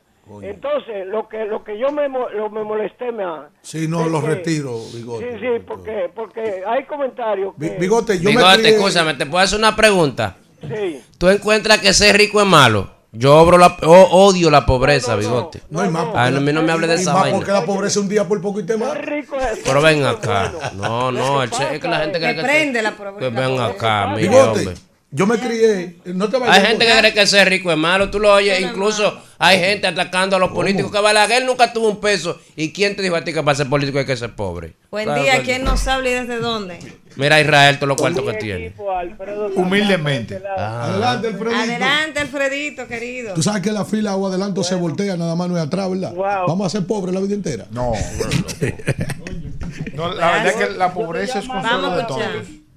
Saludos. Sí. Adelante, Alfredito. felicitar ese Daniel. magnífico comentario que hizo El Alfredo te la Cruz el felicidad. día de ayer. Eh, que repita compra eso, que, que aquí hay un boicot. En la, en Vamos. Alfredito, Vamos, que, que, que tu aliado de rescate de Israel no te quiere dejar hablar. Perdón, aliado, perdón. Aquí están discutiendo cuál es más rico entre ellos. Felicitar, Sí. felicitar ese magnífico comentario de ayer de Alfredo de la Cruz. No, hombre, no. No sí. Así se nos muere, sí.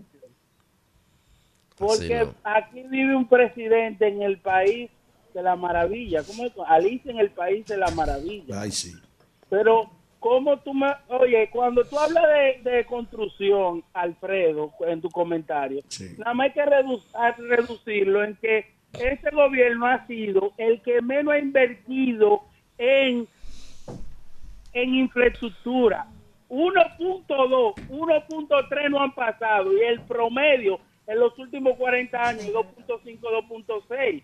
Ya ahí se le cae se le cae todo el argumento al presidente. Que ha construido más que todo el mundo que quién. Pero que quién. Pero que me diga que quién porque yo no yo no yo no encuentro 48 cómo un hospitales, un pararse león. Mira, Alfredito, mi hijo le encantan los legos. Mi hijo ha construido más con los legos. Alfredito, Ya se fue Alfredito. un millón ochocientos mil dijeron que sí, que todo está bien. Eh, Somos 8 millones y pico. Buen día. ¿Quién nos habla y desde dónde? Bueno, buscan lo suyo. Buscan los votos de ustedes. Nosotros buscamos los Vamos con la gente. ¿Cómo estamos? ¿Cómo estamos? Bien. Durán. Hola, Durán. ¿Cómo está, Dalmira, mi amor? Bien, querido. Mira, eh, ¿y ¿Qué esperamos de esto? Ellos no van a hacer nada con ese asunto de los motoristas. Es todo un un bulto porque el otro día ocurrió una cosa, como lo de la primera dama, que eso es un coro. Mire, los problemas, la gente con problemas mentales no va a llamar, andan todos en la calle. Da pena Y eso. sin beberse la patilla. Si quieren hacer un programa serio, que salgan a la calle a recoger esa gente, andan ahí con piedras y No, cosas. porque eso va, no, no es para los enajenados, sino para gente que tiene temas de depresión. Sí, pero para todo el, eh, pero que nos recojan, que esa gente tiene problemas mentales también, que hagan un programa serio, que es un concepto que va a montar esa para, para coger view, esa señora. Está bien, la, la primera dama es bien y canta bien. Buen día, quien ahora es artista la primera dama. Buen día, ¿quién nos habla y desde dónde? Coño, aquí Sí, todo me habla molesta. Carlos gente desde- también. Si tú desde haces mal y si Mérida. no haces tan bien. Yo me voy de este país Alfredo. Adelante, ¿quién nos habla? Se van juntos. Hablo desde Maryland. Para Argentina. Adelante, desde Maryland. Vamos a escuchar, por favor. Maryland. Esto va, para, esto va para Alfredo. Esto va para Alfredo. Sí. eh, Pero con ánimo, te siento bajito, con ánimo. Vamos. sí, sí, está bien. Esto va para Alfredo. Alfredo, tú quedaste como los gallos cuando le dan ese pue- ese puela- ese puelazo bolsón. Qué barbaridad. De bolsón. Un bolsón, sí. No tienes. Bolsón tiene el pueblo y el pobre, que va a seguir cogiendo lucha. Oye, oye, oye. A ti se te ha olvidado, a ti se te ha olvidado lo que era lo que era tu partido. Ahora Mm. tú estás reclamando lo mismo, lo mismo que tú hacías. Ahora mismo tú lo estás Mm. Yo reclamando. tengo Tú no partido. tienes moral, tú no tienes moral para estar acabando con el PRM que Que lo está haciendo bien. Espera, espérate, que compró cédula. Ustedes eran ¿Por qué el cambio. ¿Por qué ustedes no salieron a comprar cédula también? Pero que ustedes eran el cambio. Ustedes fueron a la Cuidado. Plaza de la Bandera ¿Dónde eso. están los- ¿Dónde están los millones de Temito Clesmet? ¿Dónde están los No, Montá, Clemé no. Ese murió. Era ¿Dónde ministro de Deporte con? Balaguer. ¿Dó- Pero ¿de dónde están los millones de todas sus personas que ustedes que ustedes hicieron también? Ustedes no, que yo no soy del PLD. Gracias, eh, desde Maryland. Buen día, ¿quién nos habla y desde dónde? Que le dé rescate. Buenos días, Santo Domingo Este, Cruz Castillo. Adelante. Hablando, hablando de salud. Reguera. el problema de la salud mental es que no incluyen en, en lo que es la- la seguridad social, en las ARS. El que tiene un familiar con problemas de salud mental tiene que pagar en efectivo no solo la consulta, Y es caro los medicamentos. todo tratamiento tiene que pagarlo. Y eso no, eso ningún gobierno que ha estado ahí, ni este gobierno, le interesa, porque eso, eso es un desfalco final de cuentas, ellos no quieren hacer inversión, ni mucho menos quieren quitarle eso a la ARS, porque la ARS se ha beneficiado de eso. Sacar ese- el- las enfermedades mentales del sistema de seguridad social de la salud y, y- y poner aquí a que solamente se beneficien los, los grandes empresarios. Eso es un negocio. Gracias por su llamada. Buen día. ¿Quién nos habla y desde dónde?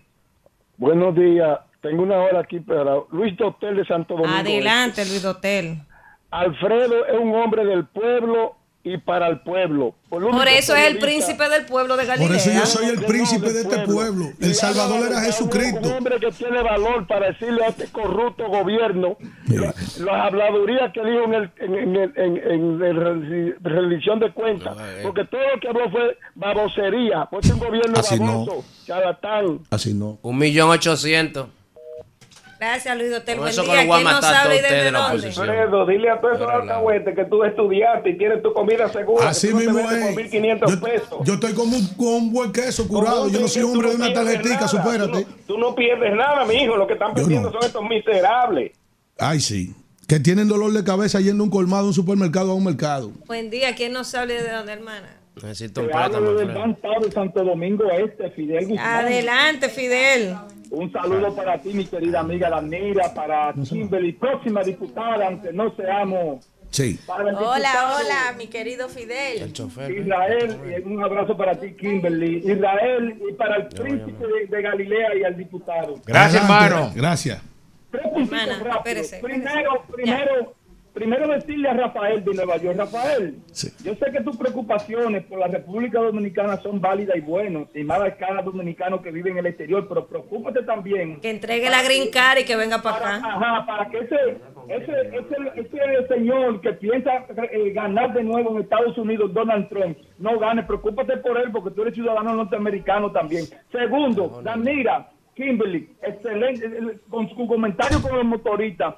Ya aquí cada dominicano sale predispuesto con estos benditos tapones y con lo que con la relación a los, a los motoristas yo siempre he dicho y he sostenido que esta es la, esta es la peor pandemia después del COVID Full, después que está pasando en Santo Domingo Este. Señores, los gobiernos dominicanos, los del PLD y los del PRM son co- co- co- eh, eh, cómplices de lo que está pasando con esta situación en la calle. Y para terminar, bigote, aquí nos conocemos todos. Recuérdate que tú te quieres vestir ahora como un santico. Leonel Fernández te dio aquí una camioneta, te dio una ayudantía civil de la presidencia que, que se te mantuvo hasta, hasta, hasta- hasta cuando Danilo Medina. Y tú estás pidiendo que te pensionen cuando tú tenías una botella en más de 20, en alrededor de 16 Ay. años en el PLD. Ya, ya, ya, ya, Fidel.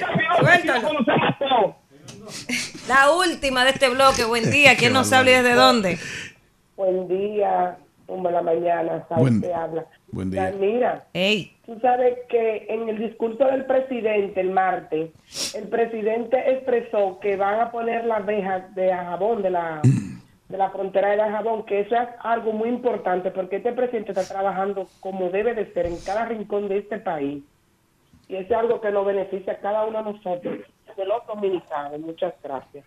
Gracias. Mire, hermana, parece que Cuba está Ay, sí, yo- yo atravesando una crisis No tiene leche. rara. Otra crisis. Sí, pero otra crisis, oye, ahí Para están los niños menores de 7 años. Le, Sí. le pidieron a la ONU ayuda. Así, Cuba está pidiendo por primera vez ayuda al Programa Mundial de Alimentos de la Organización de las Naciones Unidas ante la escasez de leche para niños. Eh, la verdad es que yo pensaba que con Díaz Canel ¿Qué era- usted pensaba? pensé, hermana, una persona más joven Ah. que por lo menos él su- se crió exactamente bajo la sombra de Raúl Castro. Yo entendía que Raúl iban a- murió, ¿verdad? No, Raúl está vivo. Está vivo. Murió Fidel. Él se retiró. Ah, se retiró. Sí, y le cedió a, Miguel Díaz, Díaz. Canel, pero ese, ese país Que abran ese no país aguanta para la más en el pleno siglo XXI ese esquema de socialismo. Eso es anacrónico lo que está pasando allí. Eso es penoso. Esa gente vive con una tristeza en los ojos, ¿eh?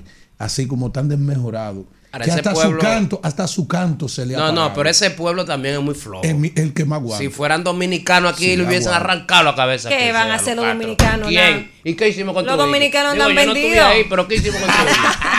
Vámonos. ¡Qué barbaridad! Rumbo de la mañana. 8, 15 minutos de la mañana y vamos desde Valencia, España. Ole, Olé, con Víctor Villanueva. Qué barbaridad. Bueno, queridos compañeros del rumbo de la mañana, haceme saludarles hoy nueva vez desde la ciudad de Madrid. Y bueno, la oposición de la República Dominicana ha decidido eh, entender o se convencieron de que tenían alguna posibilidad de eh, confrontar a el Partido Revolucionario Moderno en el nivel presidencial para una segunda vuelta electoral. Esto así porque estos han afianzado una alianza a nivel senatorial, prácticamente en la mayoría de las eh, senadurías de toda la geografía dominicana, específicamente en 25, y que desde aquí, de alguna u otra manera, en estas alianzas tripartitas, bipartitas en otros casos, o de extras partidos en función al conjunto embrionario de esta alianza Rescate RD, desde aquí entonces eh, queda matizada la postura invariable del Partido de la Liberación Dominicana de que entienden claramente que ellos ganan solos, que eh, no necesitan eh, establecer una alianza a nivel presidencial para la primera vuelta electoral, dado a entender de que el presidente Luis Abinader entonces no gana en primera vuelta. Y esto eh, creo que es un error medular por parte del Partido de la Liberación Dominicana, porque ellos eh, sobredimensionan los efectos de las variables que le dieron el posicionamiento como resultados en las elecciones del 18 de febrero.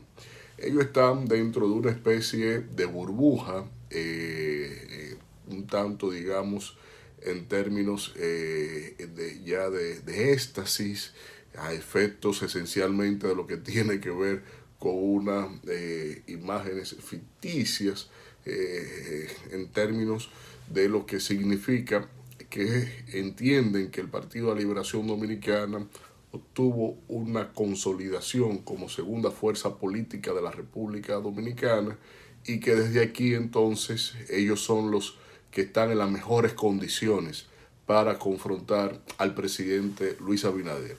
El PLD confunde la gimnasia con la magnesia. Eh, es un error básico, eh, confunde la táctica con la estrategia y desde esta tesitura está claro que están perdidos en el espacio, porque eh, no es eh, directamente proporcional en la, la razón de que en el momento de que se conforma la alianza Rescate RD para el nivel municipal, en donde a ellos se le dan las principales provincias, los principales municipios, los más grandes municipios prácticamente, para que ellos encabezaran la- las boletas electorales, como es el caso del Distrito Nacional, como es el caso de Santiago Los Caballeros, y que en estas grandes alcaldías iban a tener de por sí un buen caudal de votos, pero que también dentro de esa eh, realidad de falta de confianza, o en este sentido, porque no es confianza, es un tono de mala fe, de no haber eh, asumido a los candidatos de la Fuerza del Pueblo, donde encabezaba la Fuerza del Pueblo, la alianza formalmente pactada, pues entonces en el terreno estos no, eh, no apoyaron a estos candidatos. Las evidencias están ahí, pero ya eso pasó.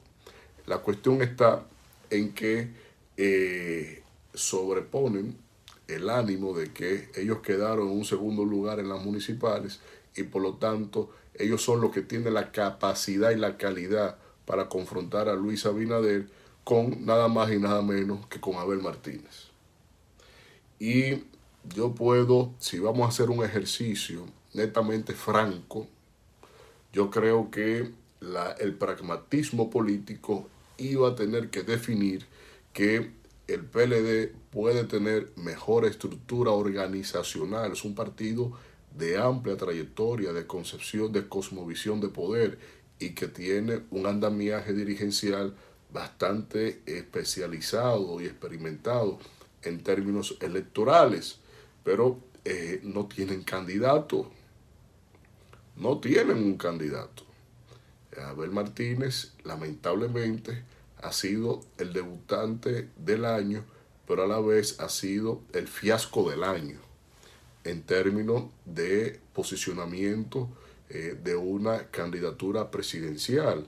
Cuando se debate sobre alguien que fue tres veces presidente, cuando se debate sobre alguien que peor presidente no puede ser, e inclusive un presidente que actúa en contra hasta de la identidad dominicana, porque es un entreguista en lo geopolítico y en la nacionalidad y pro haitiano. Entonces, aún en ese escenario, Abel ni siquiera pudo eh, eh, llamar a la estelaridad haber sido, por haber sido la novedad del proceso, no pudo ni siquiera catalizar un proyecto presidencial de manera creíble y asumible en términos de la población dominicana eh, que participa de los procesos electorales. Pero ya el PLD entiende en este caso que es literalmente un poquito más y hasta se cree en la película de que es a ellos que hay que combatir. Entonces yo creo que el camino que viene no le será muy fácil al PLD. El PLD tendrá un escenario bastante tétrico sumergidos en un, eh, una mística que es falsa, es más ilusoria, que es realista, y desde aquí entonces el Partido de la Liberación Dominicana tendrá que verse con las siguientes circunstancias. Lo primero que tendrá renuncias masivas de dirigentes. Los candidatos alcaldes que salieron electos por el Partido de Liberación Dominicana van a renunciar, como van a renunciar de las otras fuerzas de la oposición porque no es verdad que esos alcaldes se van a echar cuatro años en, un escenario donde tú le estás permitiendo al PRM que gane solo, tranquilo, por no tener la unificación de la oposición, pues entonces tú le estás diciendo que esos alcaldes tienen que, de alguna u otra manera, irse a los brazos del gobierno. Porque no va a gobernar una alcaldía cuatro años con el gobierno en contra. Pero peor aún, todos esos dirigentes que perdieron en las elecciones, tendrán también que renunciar e irse al poder, porque ahora es una, una, una, visión, una visión miope del erario de acceso a presupuesto para usted poder ser líder en este país.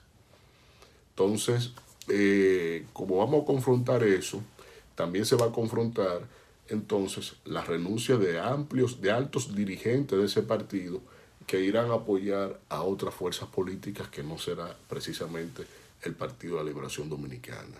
O sea que vamos a ver cómo les resulta esta mega estrategia, esta cosmovisión que tiene el Partido de la Liberación Dominicana y que eh, en este caso eh, la casa eh, gana y brinda porque en el Palacio Nacional con la postura del Partido de la Liberación Dominicana más felices no pueden estar. Deben estar muy contentos deben estar muy felices por esta miopía del Partido de la Liberación Dominicana y que eh, le viabiliza esa imagen en términos de ser un imbatible, que a realidad en los números reales es totalmente falso y que el presidente Abinader entonces con esto puede alzarse con la presidencia de la República en primera vuelta porque de alguna u otra manera se la están regalando.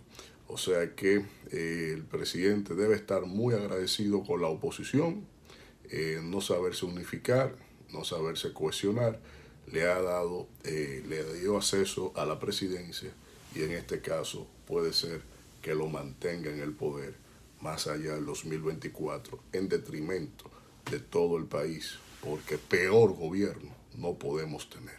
Rumbo de la mañana. Bueno, 8 25 minutos de la mañana. El señor del rating. Eh, vamos a ver, ustedes saben Tiene que una hoy, chaqueta Brioni puesta que, que brilla aquí en la hoy eh, sale Atención a Elías. Hoy esta cadena de medios, RCC Media, va a presentar los resultados de la nueva encuesta RD, RD Elige. Así que a los oyentes, que en el transcurso del programa estén atentos porque Elías va a presentar esos comentarios que salen en el hermano programa Sol de la Mañana. Van a estar saliendo ahora en el transcurso de la mañana y más adelante Hermana, también lo vamos a compartir con la ustedes. última vez que él hizo una exposición ¿Quién fue él? en una de sus. ¿Quién él? eh, Elías Valls. Ah. Una de sus últimas exposiciones fue en las aulas universitarias de posgrado, una maestría.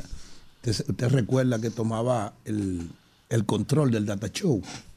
Eh, no se vayan, no se muevan. Él va a su comentario en el día de hoy, pero él está compelido y combinado a ser el interlocutor en el día de hoy de la lectura de los resultados de la prestigiosa eh, encuesta de RCC Media RD Elige. Elías Báez ha sido designado de manera unánime, a unanimidad, con el voto de todos, con la anuencia de Elvis Castillo, que se recupere, para que sea la persona que que va a leer los resultados de esa magnífica encuesta.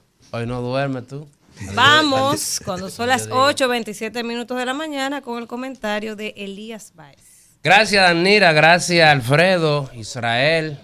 Gracias, Rumba. Somos humildes. Eh, buen día, Dominicana. Estamos felices porque el que gana es el que goza. Estamos en campaña. Está gozando mucho. Un millón ochocientos mil dijeron que la cosa bien. póngase a trabajar Estamos en campaña. Alfredo dijo, tú decides. Usted no dijo, tú decides. Tú decides. Ah, el pueblo decidió. Ya Así ríndase. Bueno, miren. Eh, vamos al mambo, como quiere que diga Claudia. eh, Claudia. ¿Sabes cómo fue que me dijeron ayer en No, pero déjelo trabajar, que ese Me es su comentario. Oiga, hermana, llegó a un lugar y me dicen, entrégate. Entrega, sí, ríndete. Eh, ayer, no voy a hablar mucho de política, pero voy a hacer un puntito. Un puntitito nada más. Ayer Manuel Crespo le dijo a Omar Fernández que se equivocó porque se quedó eh, en la Asamblea Legislativa. Es correcto que él se quedara, porque para eso es que el Val se puso un traje, fue a escuchar al presidente de la República, y esa es la obligación de todos los legisladores, los asambleístas.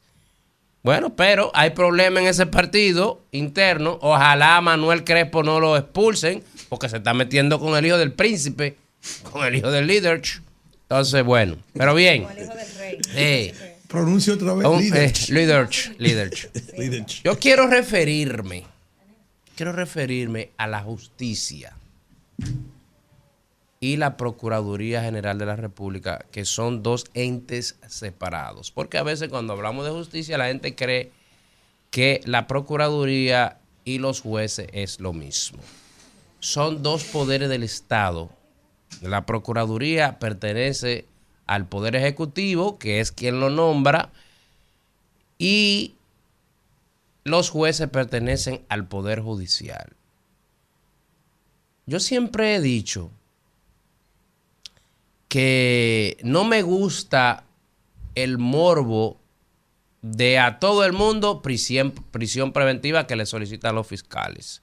A todo el mundo. Critiqué que le dieran prisión a Hochi, a Hochi.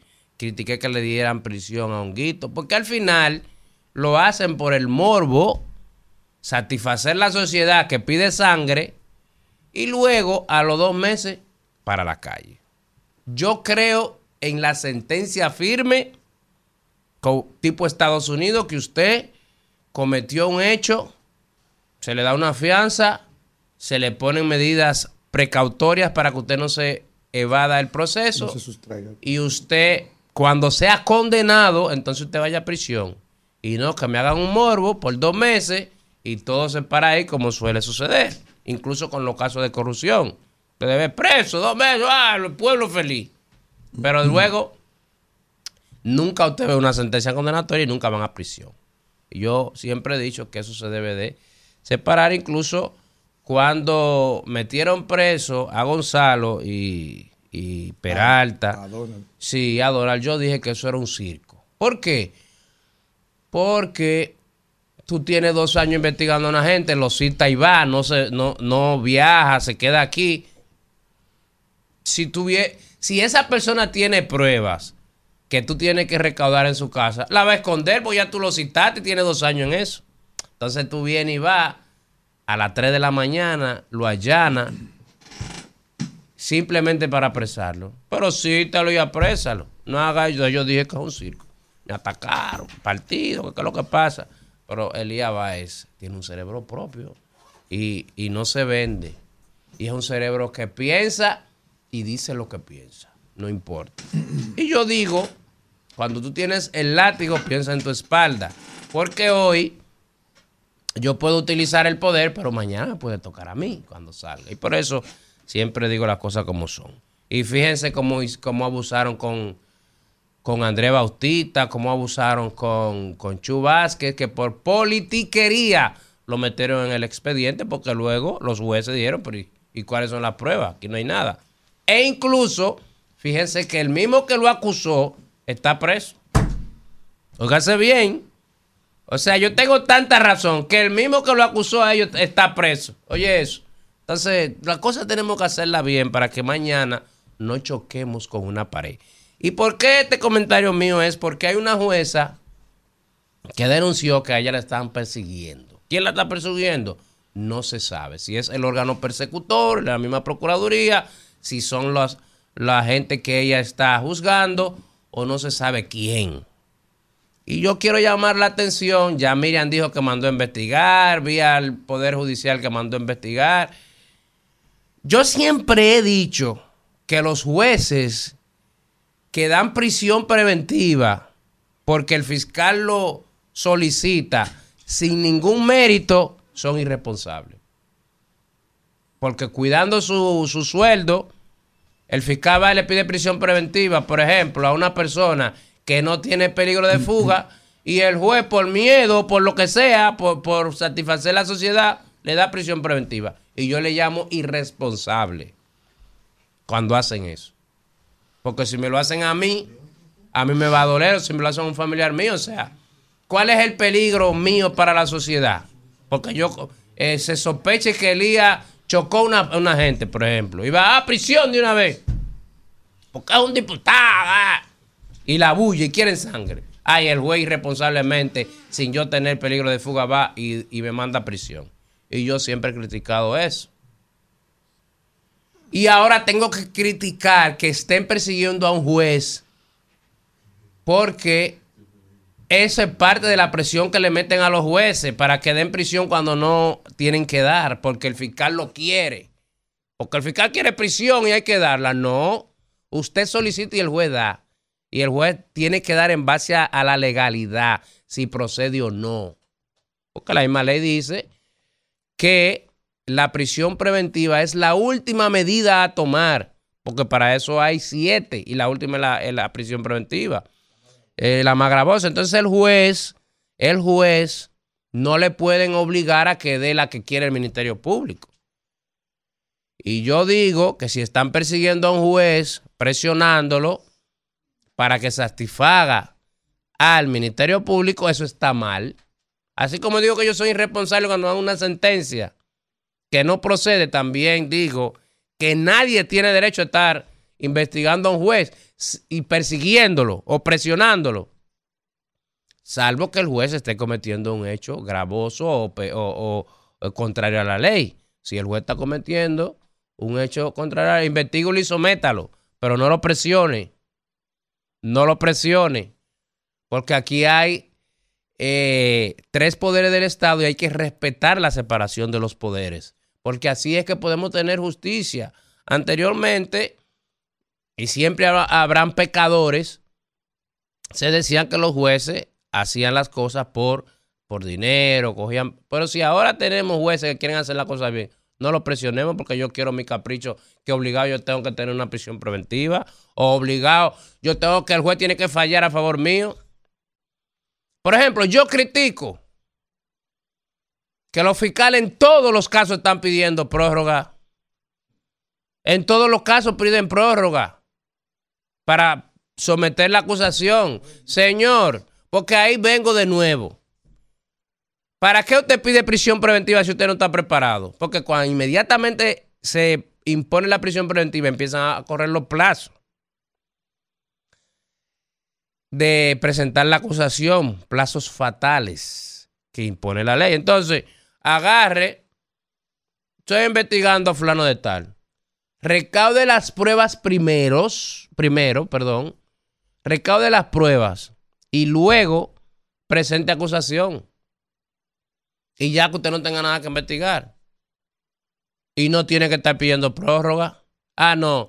Cuando quieren hacer un, show, un morbo, prisión preventiva, un allanamiento, ¡wow! y después no tienen la prueba y están pidiendo eh, prórroga, jugando con la libertad de la gente, que es una de las cosas más preciadas por el ser humano, la libertad.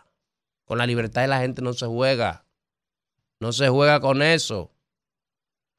Entonces yo entiendo que aquí tenemos que respetar la separación de los poderes con los jueces. A los jueces no se les puede presionar por un capricho mío porque yo quiero prisión, porque yo quiero esto, yo no, no, no, no, no. Deje que el juez actúe conforme a su criterio y si el juez es corrupto, sométalo, pero no lo persiga. No lo persiga para que le den lo que usted quiere, sin ningún tipo de justificación. Y eso, eh, ni estoy de acuerdo que persigan fiscales, porque una vez eh, se dijo que habían perseguido a Jenny, incluso se mencionó a Pepe Goico y una cosa. A nadie. Yo fui procurador fiscal, 12 años. Sí, 12 años. Y yo, cuando había que retirar una acusación en estrado, la retiraba. Si yo no veía criterio, a mí me importa que el otro fiscal, mira, y yo no llamaba a los jefes de que para retirar una acusación.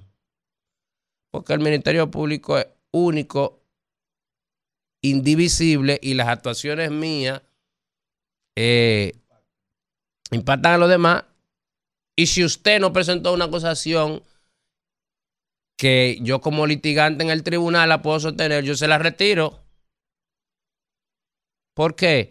Porque cuando usted es un funcionario, usted tiene que tener criterio. Por eso yo digo que usted puede venir del infierno. Y si usted tiene que hacer la cosa bien, la tiene que hacer. No importa de qué partido sea.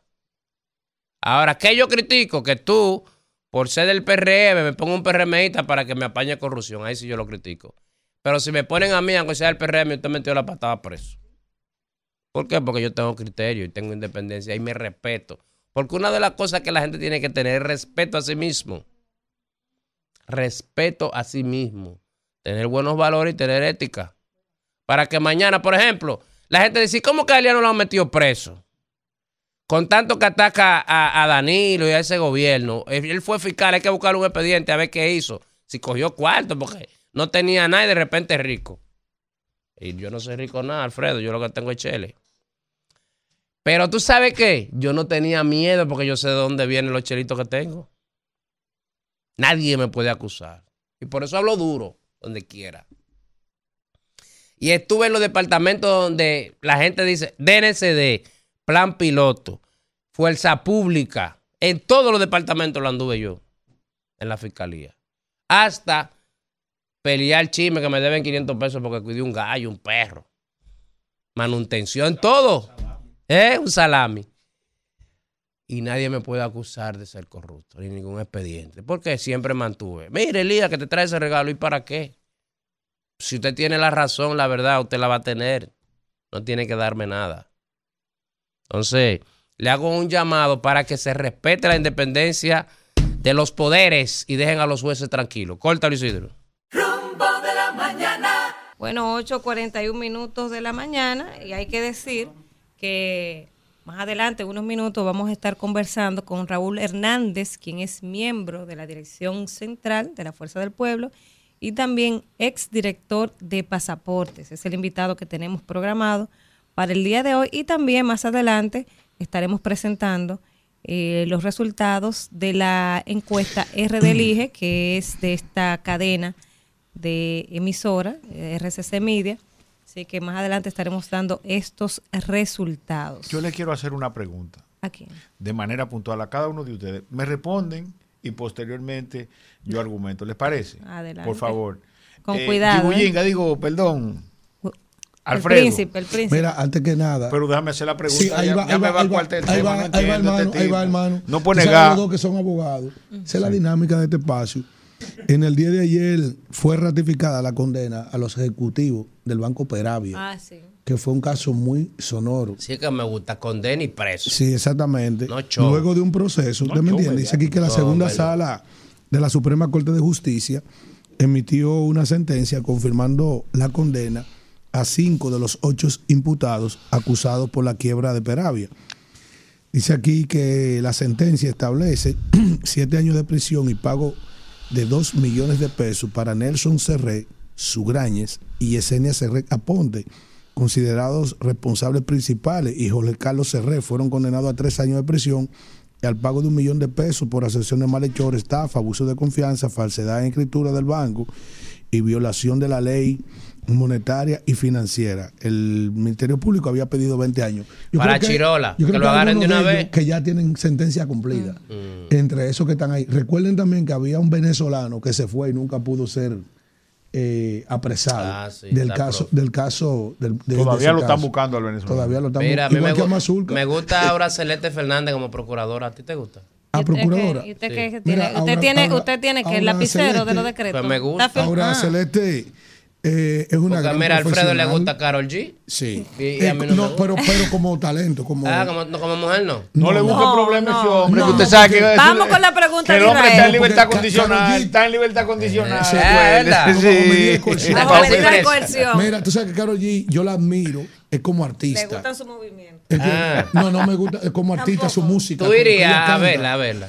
Claro, lo que pasa es que no, no, no estoy. no- Hay gente no. que se quitan la ropa y se la tiran a Que ya se vendieron todas las boletas. Ah, no, quedan de la cara de la de 20 mil y pico. ¿Usted puede? ¿De cuáles? De la de 20 mil y pico. Si tú vas, yo te la regalo, una tía y una te ¿Y esposa. por qué usted no me dijo eso a mí que No, voy? ya, porque es Hay, que- hay, hay- eh, decía Lilis, cuando recibió un cañoncito de regalo, un souvenir, le dijo a su secretaria que, cañón dispara. que ese cañón dispara. Ah. Él me va a regalar dos boletas y después tú verás que me va a hacer. Profesor, viene la pregunta. Usted que nos está escuchando, oiga bien, espere a terminar el planteamiento para que no se prejuicie. No os desesperéis. No os desesperéis, pero responda a la pregunta. Me da ¿Te ha- miedo la pregunta ¿Te hace de Israel. feliz el dinero, Alfredo? Ah, el dinero. Responde simplemente Pero mira ya. cómo sonrío. Muy bien. El dinero, mira, con el dinero es que tú pagas. Por ejemplo, hay que pagar. Pero, pero espérate, ya. di que sí, a sí. responder. Sí, o no? Sí, te hace feliz el a mí dinero. me hace Pero más que feliz. ¿Por qué me hace feliz? No, pero está bien. Vamos a entrar en esa etapa. Está bien. Claudia, me hace feliz, no. Da- Me, me hace feliz la, Danira, te hace feliz el dinero. las cosas que compro con el dinero y los lugares que pago con el dinero, a los lugares donde voy. Muy bien. A mí me hace muy feliz. Muy bien. Me Ah, acuerdo- ah, ah, me ahora, ahora ah, claro, tranquilo. a mí me, me hace inmensamente feliz. Ahora, Danira, que se administró con su respuesta, yo quiero que me responda la segunda pregunta. Ya ustedes Se claros. quemaron la, la No, no, primera no, no. Danira. ¿Y la pobreza te hace feliz? Ay, no. A mí no. Entonces, La pobreza la inventó el diablo. Yo la odio.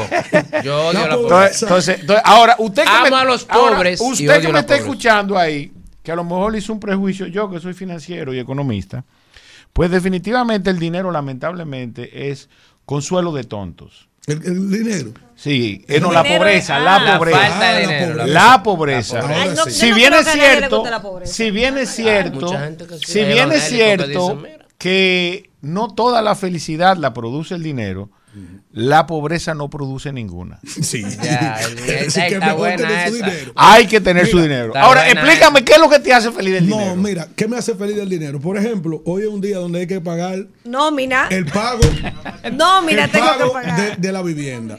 Hay que pagar, Los préstamos, hay la que, los tarjeta. préstamos, hay que pagar la tarjeta, hay que pagar los colegios de los muchachos, hay que pagar la muchacha del servicio, hay que pagar Me hace empleados. llorar, deje de decirte lo que hay que pagar. Oye bien, oye, oye, hay que, el que tiene ya padre de avanzada edad tiene que meterle la mano a su mamá, a su papá. Oye bien, oye, las necesidades que recurrentes de tu familia, de tus hijos, a diario, de escuela, de muchísimas. Cuando un hijo te dice eso. que tiene hambre, ¿Entiendes? tú Entonces, comprar entonces, que- oye, ya, eso de que eh, también el ser humano que trabaja, que se estudia y se forma, necesita ocio.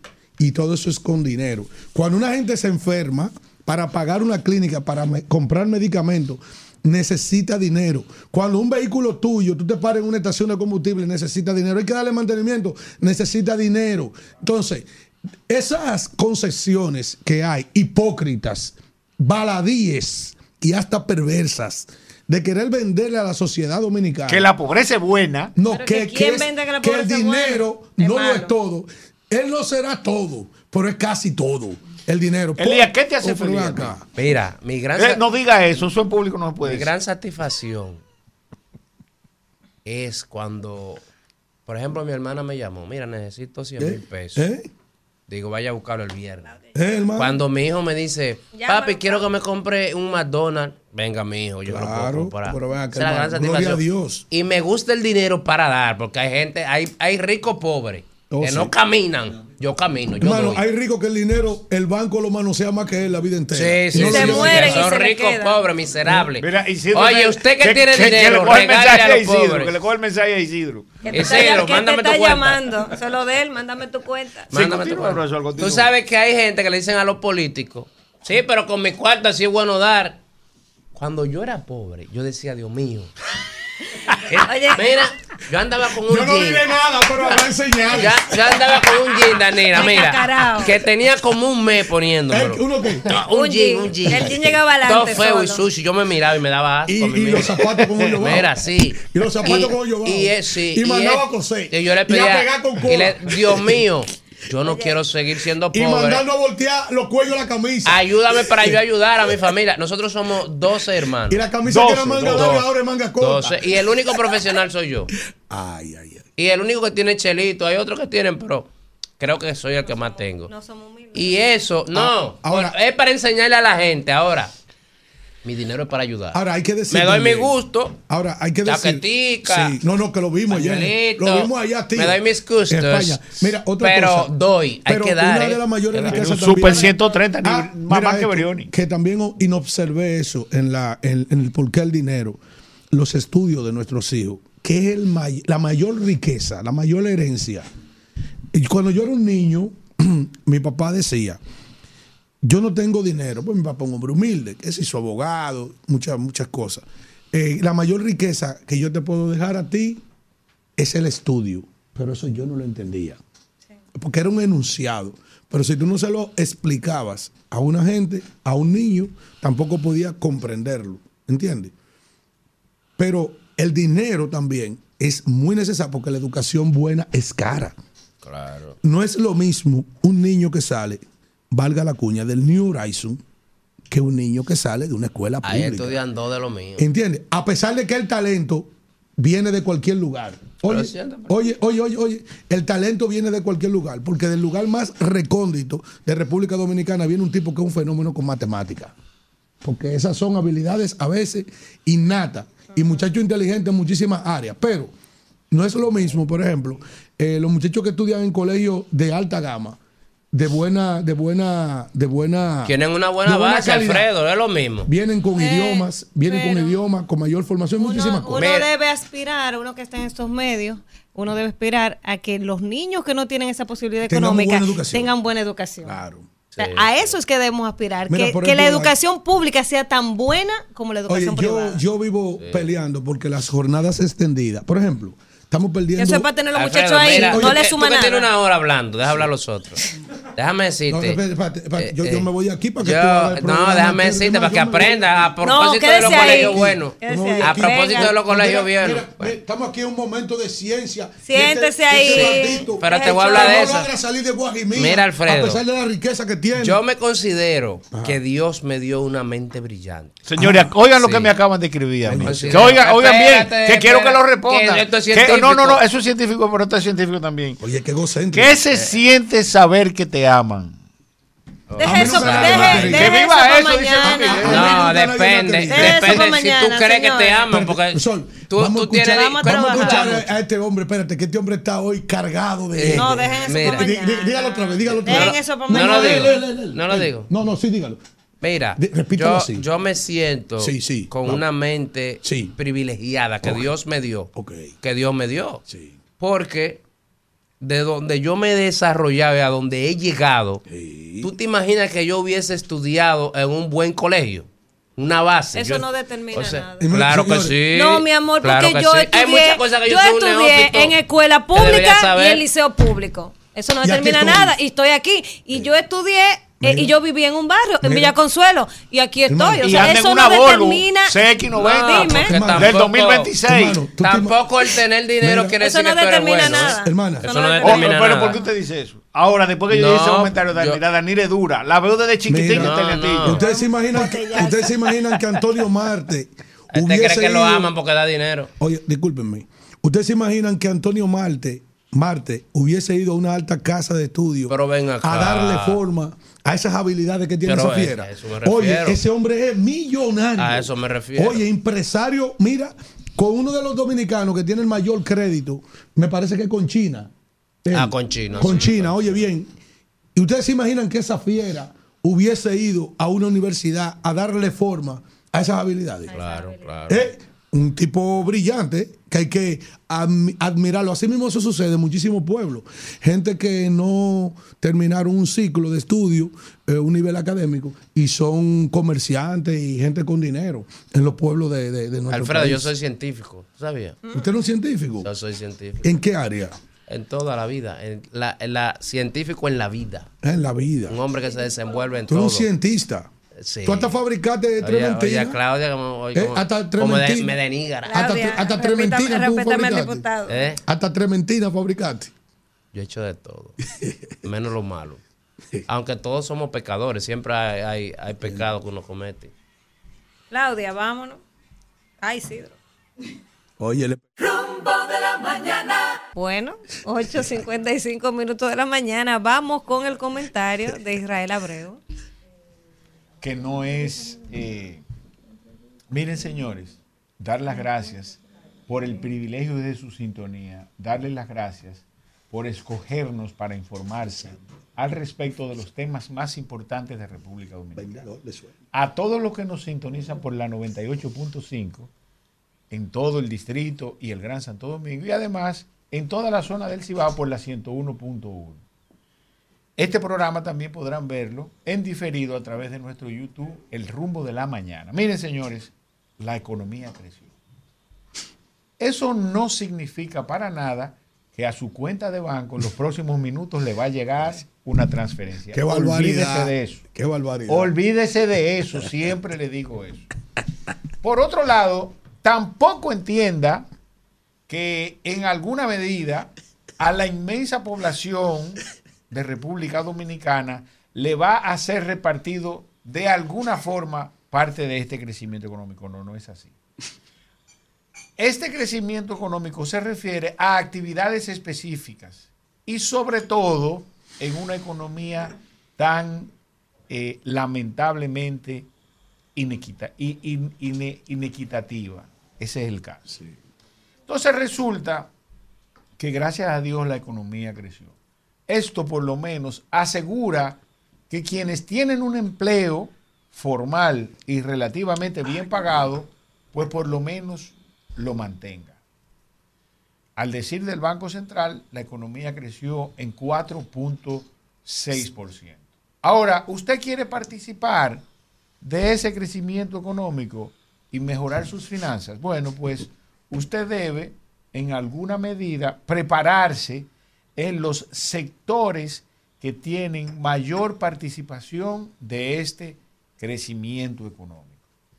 Este indicador de crecimiento económico que publica el Banco Central mensualmente se llama IMAE, Indicador Mensual de Actividad Económica, pues es publicado por la misma y te dice cuál es el histórico de las actividades que normalmente se benefician de este crecimiento económico. Entonces usted, en la medida de su interés, si quiere participar de este crecimiento económico, se involucra. Una de las actividades económicas que siempre crece y quizás por las deficiencias que tiene nuestro sistema es el área de salud, puesto que lamentablemente en República Dominicana, lamentablemente, primero como actividad económica la salud es inelástica. ¿Qué significa eso? Que a perpetuidad, durante todo el tiempo, el ser humano procurará mantenerse en salud y sobre todo, en mayor medida, que esa ciudadanía se educa.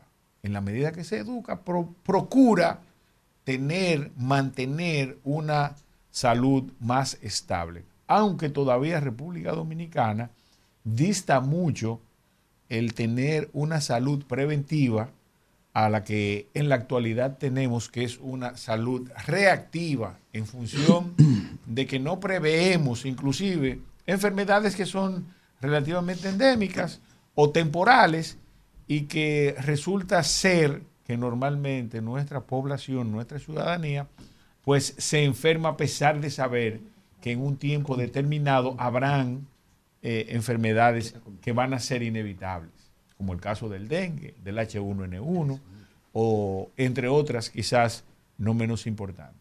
Ese es uno de los sectores que en República Dominicana siempre crece. Otro de los sectores que en República Dominicana siempre crece y que se procura que crezca es el sector construcción.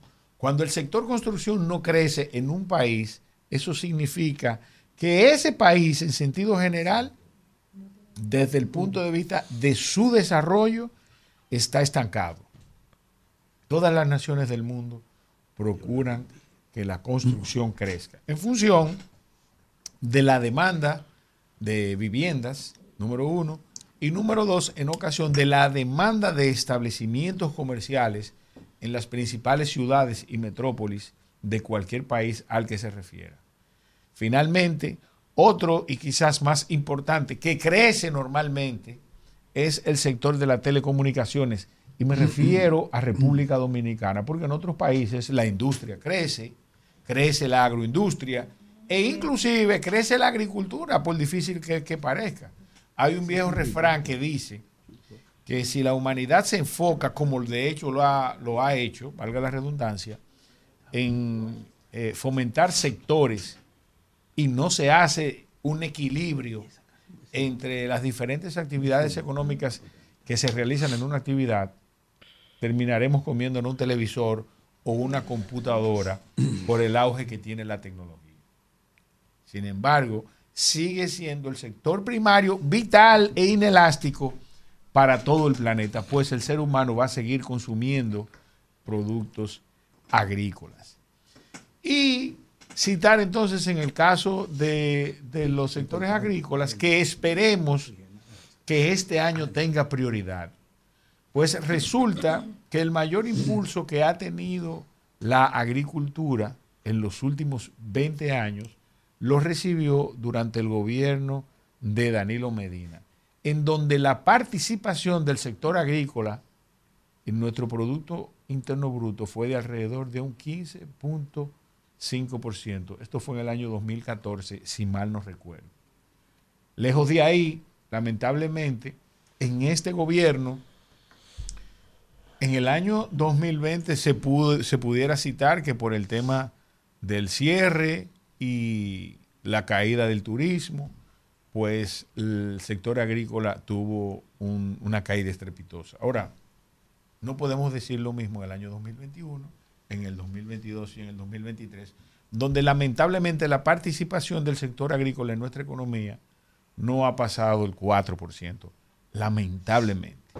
Sin embargo, escuchamos al presidente hablar de la promoción de los sectores agrícolas, pero se le olvidó mencionar que fue el mismo gobierno que él preside quien en alguna medida tomó acciones en detrimento de dichos sectores, como fue eh, la tasa cero a 67 productos que fueron aprobados en el año 2021 para que sean traídos a República Dominicana, vuelvo y repito, con cero arancel. Entonces, definitivamente hay que ver con ojos de buen cubero eh, cuáles son esos sectores que en República Dominicana crecieron un 4.6%. Pues lamentablemente, inclusive quienes se han preparado para participar de ese crecimiento económico, lamentablemente no han sido beneficiados en la proporción que, que este crecimiento ha sido compilado y publicado por el Banco Central. Miren, por otro lado, y también en materia económica, la inflación en el mes de enero fue de 0.39%. Un dato interesante, pues eh, está dentro del rango meta que establece el banco, que estableció el Banco Central y que estableció el gobierno también en el presupuesto para el año 2024, que se estima que la inflación quede entre 4 y 5%. Asimismo, entonces, si República Dominicana mantiene este ritmo de crecimiento de 4.6%, también quedará dentro del rango meta que se establecieron las autoridades al respecto del crecimiento económico para el año 2024. ¿Qué sucede durante todo este año, que es un año electoral, y que se prevén condiciones generales desde el punto de vista de nuestra balanza de pago inicialmente, que pueden eh, generar algunas distorsiones económicas? Bueno, pues que la inversión privada, la inversión privada, me refiero a todos los sectores que toman de su capital, de los sectores económicos privados, que toman de su capital para construir, por ejemplo, que toman dinero para abrir nuevos negocios, que toman dinero para ampliar sus capitales en sus empresas o decisiones inclusive personales al respecto de cambiar tu vehículo, de remodelar tu casa, entre otros números importantes que son inversiones de carácter privado, pues el ciudadano en virtud de, de ser un año electoral y de no tener relativa certeza aunque algunos políticos nos quieren vender que sí, que esto está todo seguro y que esto eh, habrá, qué sé yo, lo que ustedes quieran, como ustedes lo quieran llamar. Eh, el ciudadano, la empresa privada, pues se restringe de hacer esas inversiones. Eso sucede en los años electorales. Lo que provoca ¿verdad? una desaceleración en la economía. Aunque por otro lado, los gobiernos y sobre todo aquellos gobiernos que se quieren reelegir, pues gastan un dinero importante que termina circulando en la economía y que presiona la economía y que inclusive en algunos casos hasta la sobrecalienta.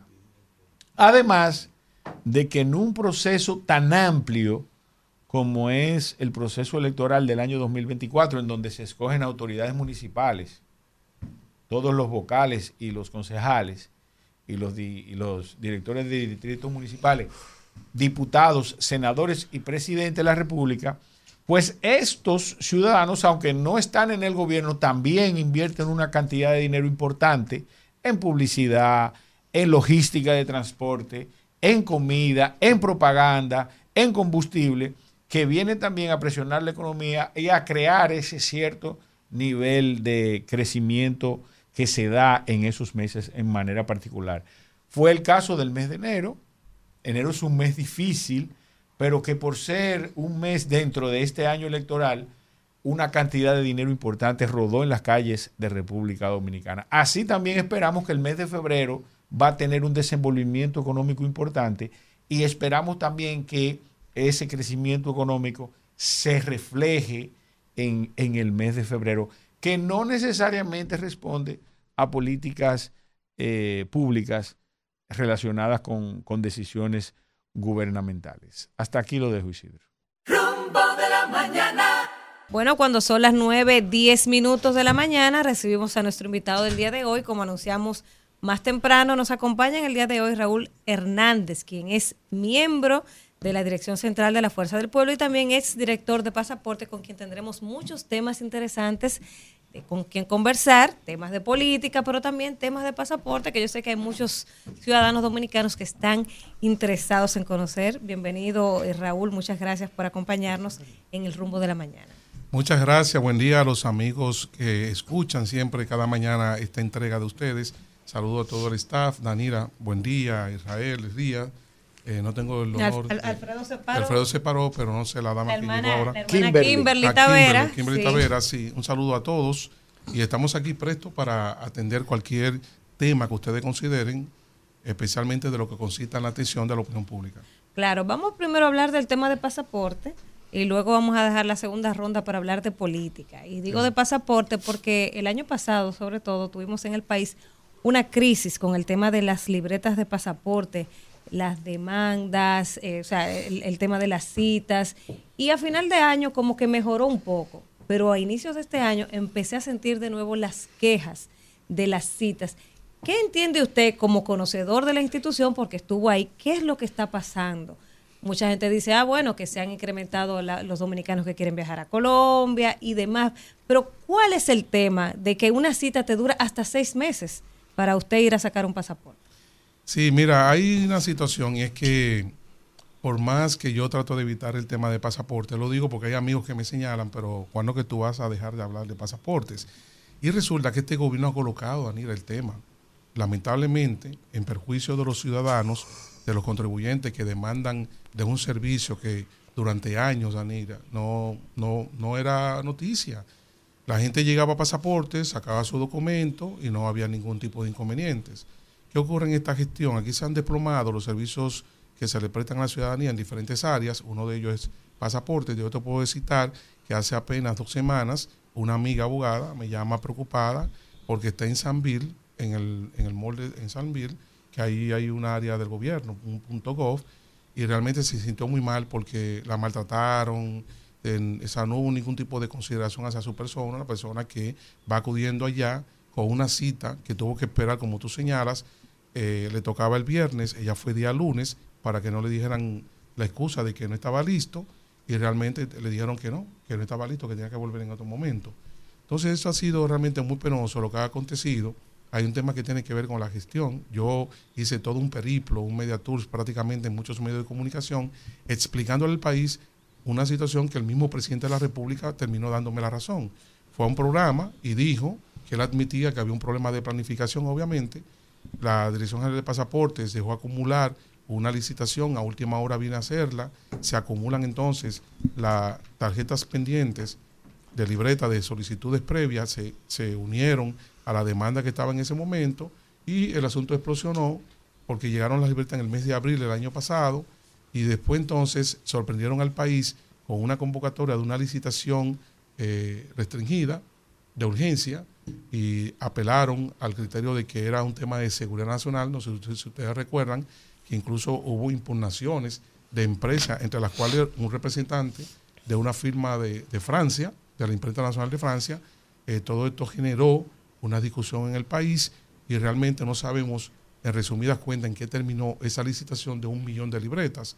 Y recuerden lo que yo he dicho en otros espacios, que tradicionalmente Pasaporte en el primer trimestre de cada año convoca de manera muy normal una licitación de 500 mil libretas que satisfacen la demanda. Así que eso hablar de, que de la Vuelta de México, demostré también con estadística, porque me gusta hablar con números, de que realmente la llamada Vuelta a México no tenía un impacto significativo porque la Bueno, cantidad de dominicanos pasado que se- estaban yéndose vía Guatemala, por ejemplo, que era el lugar donde los dominicanos llegaban sin visa, eso obligó al país de a exigirle visa Se fueron a- 47 mil el año pasado. Sí, pero eso, si tú analizas, la cantidad no es significativa para crear una crisis.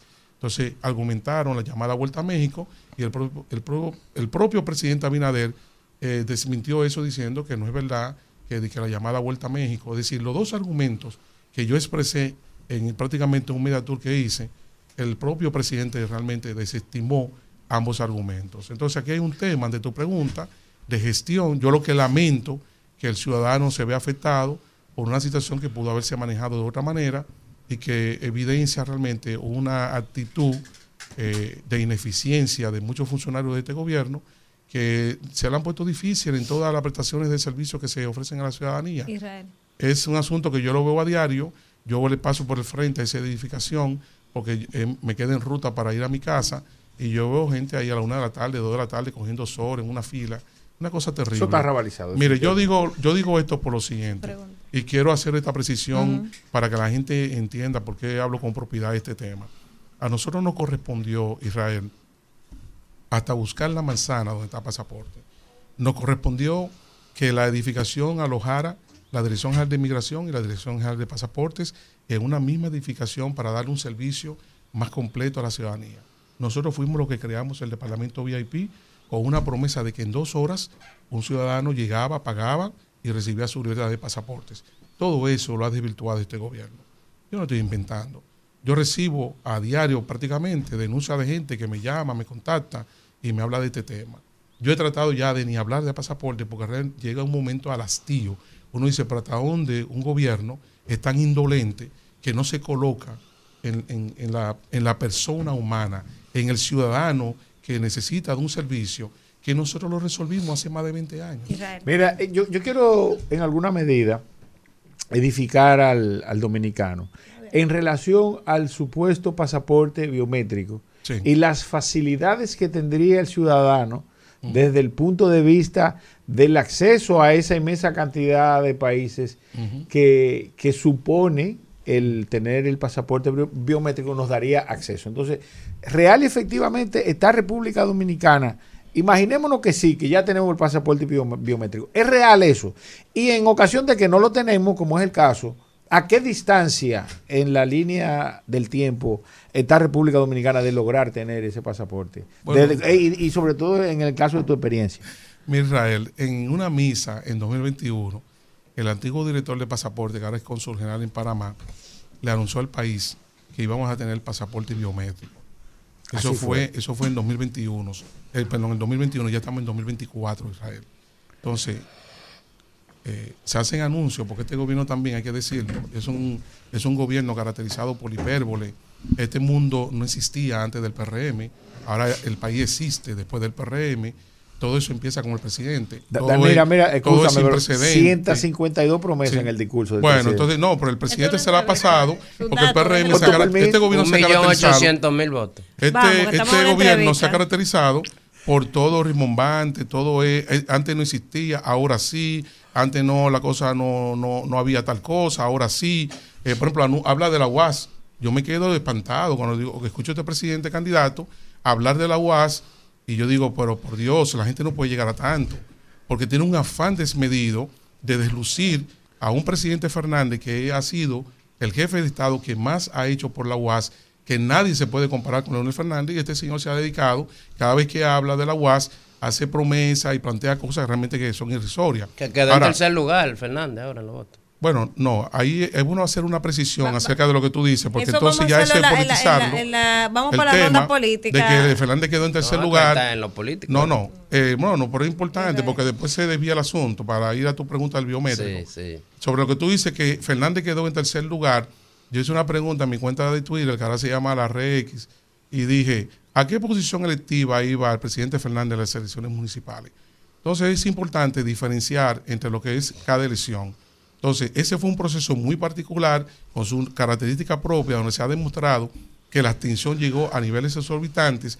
Nosotros, nosotros tenemos un planteamiento en ese sentido de la abstención inducida, independientemente de los problemas que tuvo la oposición para llevar su votante, que es un tema que ha sido discutido, debatido en, en- todos los programas de, radio, televisión, etcétera. Pero te repito, no es Leonel Fernández que queda en tercer lugar. El partido Fuerza del Pueblo, con candidaturas locales, porque estas fueron elecciones locales y la gente suma. Eh, la realidad de San Juan no necesariamente la de Santiago, ne- la, la realidad de Santo Domingo Norte es la realidad del Distrito Nacional. Yo te voy a citar un ejemplo. En la circuns- circunscripción número uno, eh, Domingo Contreras fue el candidato a la alcaldía y en la Fuerza del Pueblo sacó más votos que el PLD en la circunscripción número uno. Entonces, es- son unas elecciones locales, ahora bien, que se suman los votos y tú me dices, bueno, la Fuerza del Pueblo quedó en tercer lugar, eso yo te lo compro. Ahora, decir Leonel Fernández quedó en tercer lugar no es correcto porque Leonel va a ser candidato a la presidencia el 19 de mayo.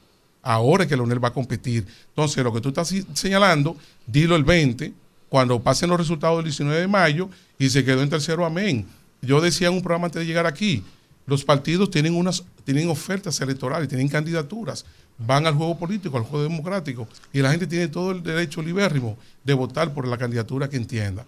Ahora, con el biométrico, te decía que se anunció en el 21, estamos en el 2024, si tú observas, el biométrico tiene incorporado un chip donde están los datos de la persona que el titular del pasaporte, se anunció hasta la saciedad que eso se iba a hacer porque es uno de los requerimientos que tienen, por ejemplo, en el caso de los países de Europa, y realmente no hemos visto ninguna acción del gobierno realmente tangible que le pueda llevar al país una tranquilidad, porque el pasaporte biométrico le da niveles de seguridad mayores a la libertad de pasaporte.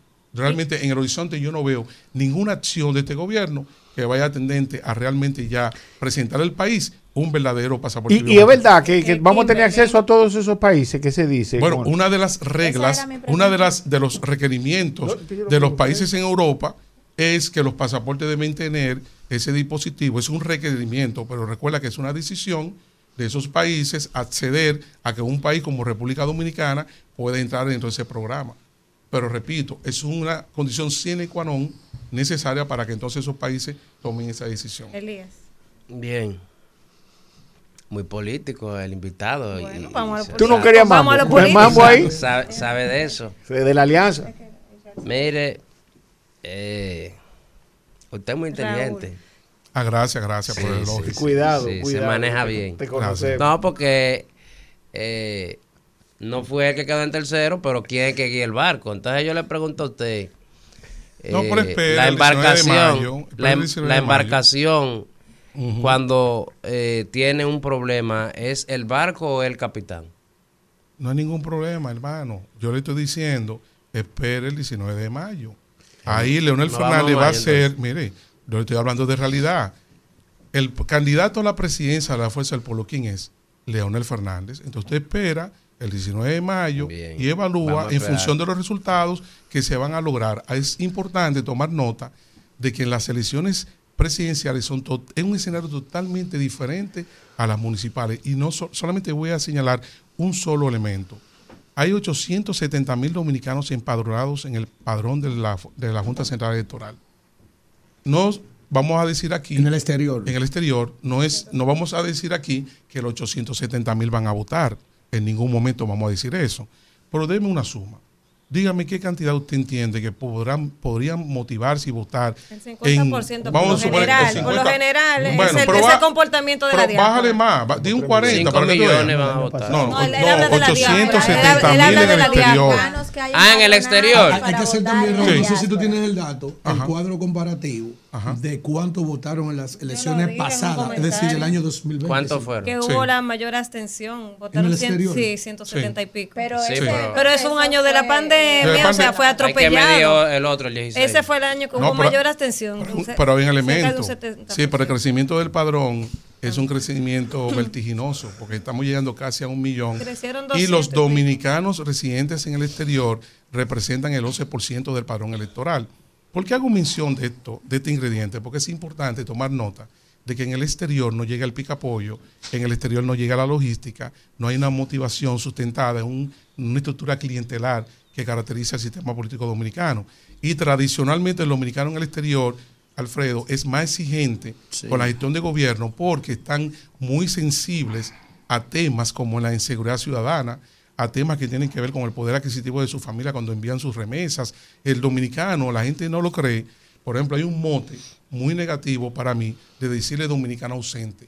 Eso es una gran mentira. No hay más presente que un dominicano que reside en el exterior, que está muy pendiente de su familia, de lo que pasa con su abuela, con su madre, que manda su dinerito sin faltar, que esa gente reciben ese regalo en Navidad o cuando llegan aquí al país. 10 es decir, que hay un de vínculo. dólares. 10 millones de ¿Por dólares. 10 qué mil usted- millones de 10 mil dólares. Sí, ¿Por qué usted cree que la sí, gente no se motivó a votar por Leonel ahora? ¿O por la fuerza del pueblo? Es que usted insiste ¿Por qué no se levantaron a votar? Usted por insiste no, por la fuerza del pueblo. Pero es que la No, fuerza del es que la pueblo fuerza- es el partido de Leonel Fernández. No, no o está sea, bien, pero lo que pasa es que hay una insistencia en hablar de Leonel y yo insisto también de mi parte que usted el juicio de valor no lo puede hacer en base a Leonel, es el partido. Fíjate que él dice, ah, no, que el barco tiene un capitán. Claro que tiene un capitán, ni- pero él no fue candidato. desligándose Él no- de su partido. No, yo estoy desligando nada. La estructura No, no. política es muy importante. No, pero no estoy delegando nada. Yo lo que pasa es que noto en él que sigue insistiendo que Leonel Fernández, No, no, que quede desayuna. No se lleve, que él es- sí, diputado. hay gente, hay que ha- no, pero está bien, que nada más viven hablando de Leonel, no, Leonel. la fuerza del pueblo llevó candidatos Sí. a diferentes posiciones selectivas. Por ejemplo, por ejemplo, ¿quién fue el candidato a alcalde en el Distrito Nacional? Domingo Contreras. Y le acabo de decir que nosotros en la circunscripción número uno, si no me falla la memoria, creo que en la dos también, en la tres la, la dif- la diferencia fue a favor del PLD, nosotros sacamos, nosotros logramos más votos a favor de Domingo, que era del PLD, candidato del PLD, que de la Fuerza del Pueblo. Yo no estoy divorciando ni separando a Leonel. Ah, Yo lo que digo es que en las elecciones municipales se batieron candidatos locales. ¿Qué pasó en San Juan de la Maguana? Lenin de la Rosa ganó, no ganó. ¿Qué pasó en Santo Domingo Norte? Que ganó Betty Jerónimo. Entonces, cada demarcación política, la gente fue a votar Tiene su propia por, realidad. por su realidad muy particular, que lo, de- lo que aconteció en el país. Bueno, el país Entonces, votar. ahora yo le estoy invitando a que esperen, no se desesperen esperen el 19 de mayo. Que Leonel, ahí ustedes van a explayarse y hablar todo lo que quieren en esta cabina, con todo el derecho que le asiste, para hablar de Leonel Fernández después del 19 de mayo. Vamos, Sí, Kimberly. no, yo no estoy ofendido. No se me ofende, eso es no, su amigo. No, yo no, No me deje, ofendo. Raúl, yo no lo que pasa es que me gusta poner la cosa, trazar una línea clara en, en lo que que estamos que hablando. usted vino atacando al gobierno. No, no estoy gobierno, atacando. al Está jugando gobierno. su No, no rol atacando. Y hablando a favor de Leonel. Él es un invitado. No, yo, yo no estoy atacando al gobierno. No, no, pero Vamos, Israel me Kimberly. hizo No, una yo le hice una pregunta. pregunta. Vamos, Yo le hice una Él pregunta sobre él el pasaporte. Ahora vamos a preguntarle a él si los- el, el servicio de pasaporte es eficiente en esta gestión de gobierno. Yo no he sacado pasaporte últimamente. Kimberly, Yo ayúdalo. sí saqué el de mi bebé. Ajá, sí. Mira el pueblo. No, genial, genial. No, te felicito. Te felicito por tu respuesta. Interesante. Pero ella dijo que sacó la libreta de quién? ¿De De sacas? hijo, pero ella, ella- Ok, ¿cuál fue tu experiencia? Yo acabo de decir, eso fue lo que le interesó. Qué bueno que me pone atención ya para poder hacer mi pregunta. Que sí, que eso es algo en lo que tenemos que mejorar. Tenemos oportunidades de mejora. fortalecernos. Yo creo que sí. Esta mujer es una mujer justa. Bien, bien, bien. Lo otro que quería decirle, gracias hermano, que usted hablaba de los picapollos, Qué barbaridad. que hablaba de la logística. ¿Cuánto gastó Leonel Fernández en el 2008 para que Danilo Medina fuera presidente de la República? En el 12. que hay que decirlo, que, que eh, Abinader miró para atrás en el discurso, En el se fue al 2012. 2012. Mm. Oye, Es que hay que claro, recordarla. Pero, pero es interesante que todo gira alrededor de Leonel. Sí, sí. Que Leonel gastó, dice Que él es el Kimberly. líder. Que Leonel gastó. Yo no sabía que Leonel tenía dinero para sacarlo de su bolsillo y ir a un proceso electoral y gastar de su dinero. Vamos a hacer la- me gusta precisar los conceptos. Yo soy profesor de comunicación social y enseño a estudiantes de periodismo y de relaciones públicas. Y por eso trato cuando hablo y cuando el otro habla que vayamos a los términos, a los conceptos que están realmente asociados con una pregunta tan importante como la tuya, Kimberly. Pero simplemente te hago una salvedad. Tú dijiste cuánto dinero gastó Leonel en el 2008 y después dijiste en el 2012. No, pero yo, yo le estoy siguiendo a ella. No fue Leonel, mi amor, que gastó ni un centavo. Yo no sé por qué quieren personificar el debate alrededor de Leonel. Dejen a Leonel vivir en ¿Quién fue paz. que lo gastó, no, bueno, los partidos políticos gastan una, gastan una suma importante entonces, y reciben el- dinero el de la Junta. la Pero no, pero oye, acerca de tu pregunta, tú me estás dando la oportunidad para hacer una precisión importante en este programa. ¿Qué pasó con los recursos que tenían que recibir los partidos políticos, Kimberly? Los partidos políticos recibieron los recursos. El jueves en la tarde se transfirió del Ministerio de Hacienda a la Junta. No completo. Entonces, el sábado es que los partidos pueden ya recibir los fondos. Entonces, yo te digo, ¿cómo tú calificas esa acción de parte del gobierno? De, de retener los fondos hasta el punto de que el 5 de febrero el presidente de la Junta le envía una carta al ministro de Hacienda exigiéndole que se transfieran los fondos a los partidos políticos y Alfredo habló, fue de los primeros o el primero que habló de ese tema aquí en el país, el primero que habló. Entonces Sí. después viene y le llega una carta de intimación y parece, tú sabes que los popis son miedosos cuando ven letras eh, legales, entonces ve la, la intimación y suelta el dinero.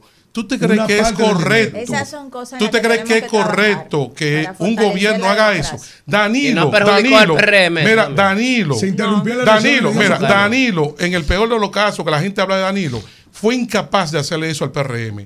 Oye bien, siendo presidente de la República, religiosamente los partidos recibían sus fondos. Pero, pero hay Ajá. que, hay que hacer. Pero tú la hablaste del observación. pollo, tú hablaste del hay que hacer la observación Ajá. de que el Banco de Reserva, que Ajá. mucha gente se quejó de eso y ahí está la Sí. respuesta, estuvo abierto y muchas sucursales estuvieron abiertos para darle tiempo a los diferentes candidatos y candidatas que los partidos le depositaron los recursos tal de que fueran a No, pero de sacar verdad, de verdad. Hermana. Coño, Oye, pero coño, qué- Mira, Oye, pero- Molina, Oye, pero- Chicho, No, que eh. ha manejado todas las sinfónicas del mundo. No, pero, pero, arreglando, es un chiste. Pero- pero una estrella. pero tú escuchaste el Pero- argumento. Ramón Orlando, como arreglista, es una chambra delante de Kimberly. Mira, ante esa aseveración, Este gobierno no te ha valorado. mira, Este gobierno no te ha valorado, no, Kimberly. pero de verdad, mira, es un planteamiento, pero oye el razonamiento, oye razonamiento. hay que mejorar también. Oye, oye, oye, no, de verdad, oye razonamiento. épico. Oye, que abrieron las sucursales para que. No, pero de verdad, yo te felicito, Kimberly. No, ahí viene El problema es que felicito. No le informaron a los que los Pero hay una carga, hay una carga irónica muy fuerte en tu planteamiento. Una carga irónica. Pero es que el PRM también recibe fondos. Vamos con la pregunta. Fue perjudicado también.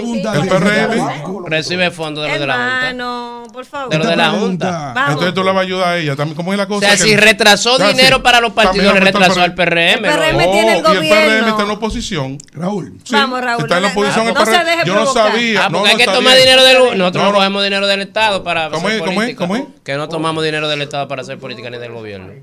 Vamos, eh, Alfredo, mira. Israel. Alfredo, de este programa se hacen cortes de intervenciones tuyas, de los integrantes de este elenco. Gracias, hermano. Vamos a ver si, si nos situamos como en un ambiente Es que no sea cargado de ironía. Vamos No, a hablar no, claro es que aquí. El dueño del rating de este espacio.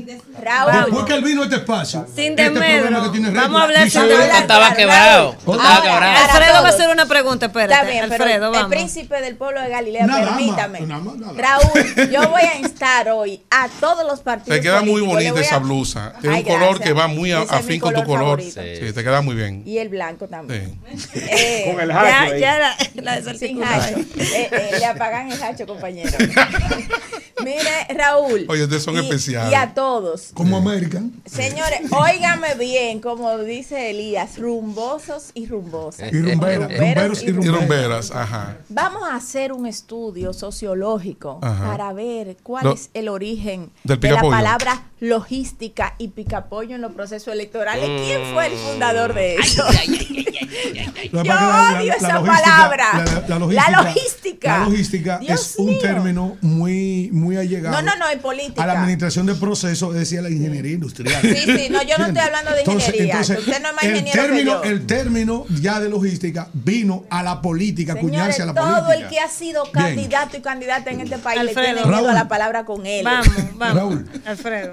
En una entrevista en la mañana de hoy, el coordinador de campaña de la Fuerza del Pueblo, de tu partido, Rubén Maldonado, acaba de decir que la Fuerza del Pueblo tiene pruebas de que el PRM, aparte de todo lo que repartió, que fue evidente hasta el día de las elecciones, también repartió droga.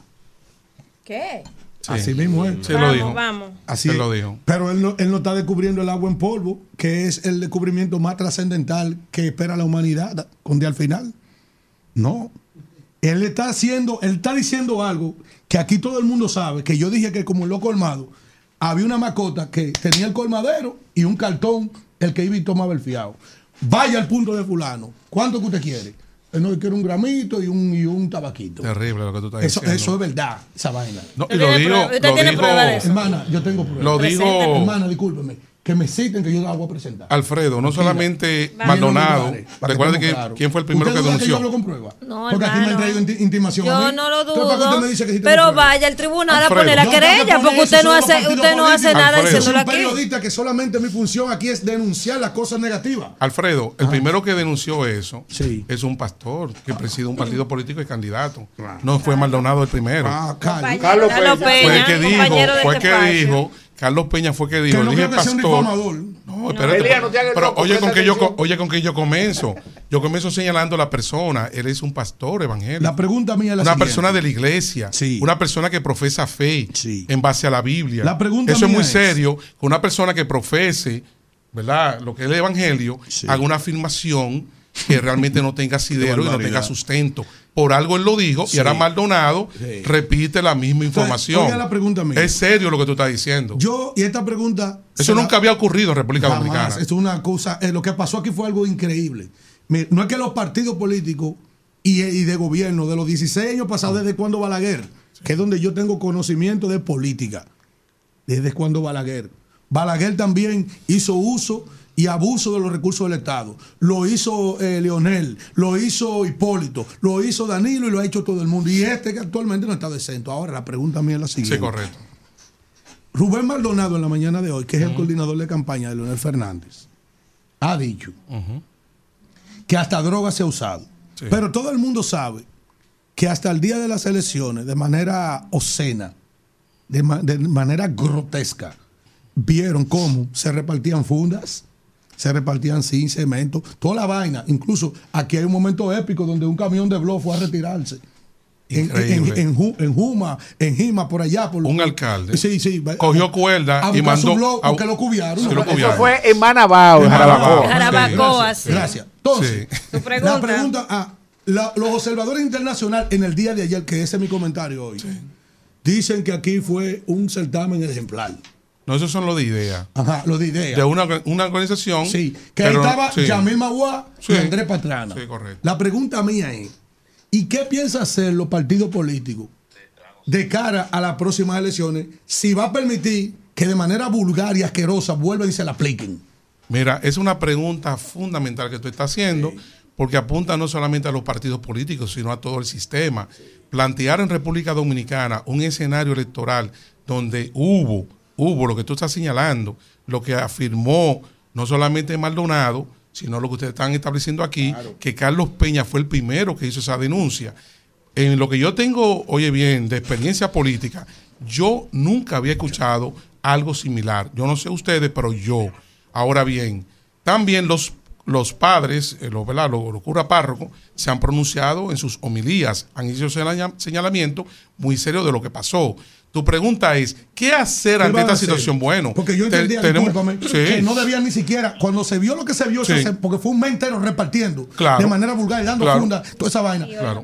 Oye, que hoy no están dando nada. Sí. Que, que- que yo he dicho que hay esas instituciones no, re- no, res- no resisten una auditoría Teoría de lo que pasó. de lo Sí. que pasó, decir, Sí. cómo tú te comportaste en aquellos tres años, en esos meses, y cómo te comportaste en estos últimos dos meses. Ahora la pregunta que yo Sí. decía que no tenían que ir al certamen. No, ahí y hacer voy. un evento. Ah, pero tú- tú le lamentas exactamente, porque yo- no, no, que yo te la, iba- la comunidad internacional. Hacia ahí que yo. No, hacia ahí va yo. Ah, bueno. Yo recuerdo hace muchos años que Juan Bosch dijo que a Balaguer había que llevarlo a la legalidad. Exacto. Hace muchos años Bosch decir eso y el PRD de entonces, que presidía Juan Bosch, en 1974 se abstuvo de participar en el proceso electoral. Entonces yo estoy diciendo lo siguiente.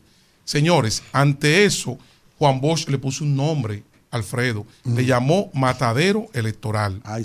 Y yo te voy a decir lo siguiente, si tú me preguntas a mí, yo no tengo que comprometer a mi partido, te habla Raúl Hernández, que tengo muchos años en esto, de mantenerse el cuadro de lo que está ocurriendo, señores, si se mantiene la situación y no hay garantías mínimas vean. para que comprometer al presidente de la República, presidente candidato, comprometer a todos los que participen en el certamen.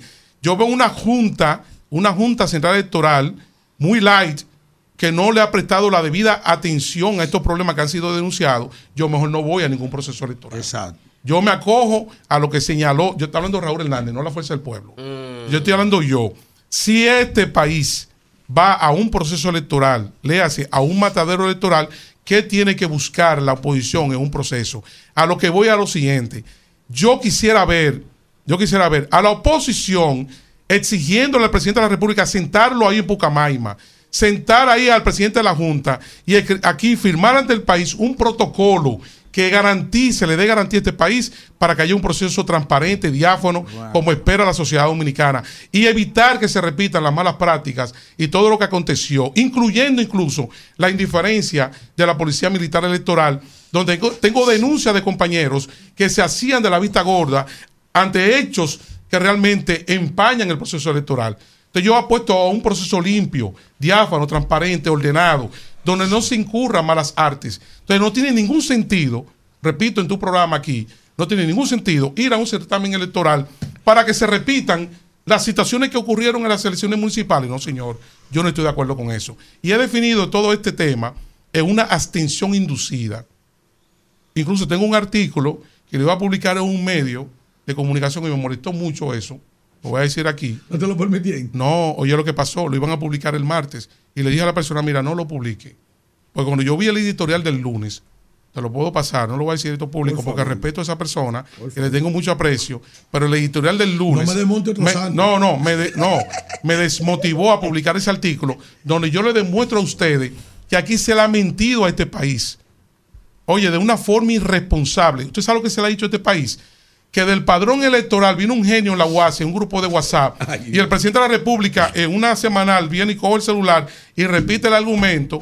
de manera irresponsable, se dice en, este país, que del padrón de un 8.1 millón hay que deducir, hay que excluir los 870 mil dominicanos empadronados en el exterior.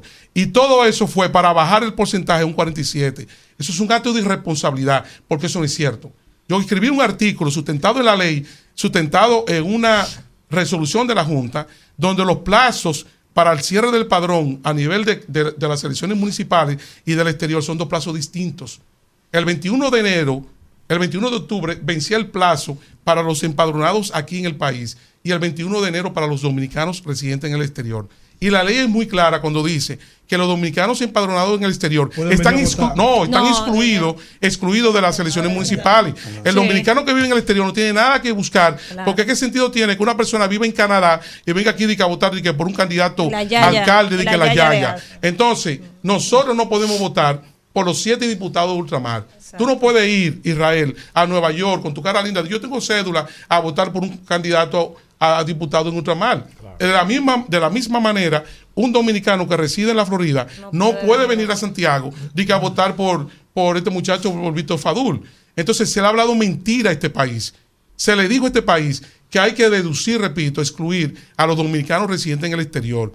Y me da mucha pena, amigos que tengo en los medios, gente que yo respeto, que hubo uno que fue capaz hasta de hacer un video para hablar de ese tema.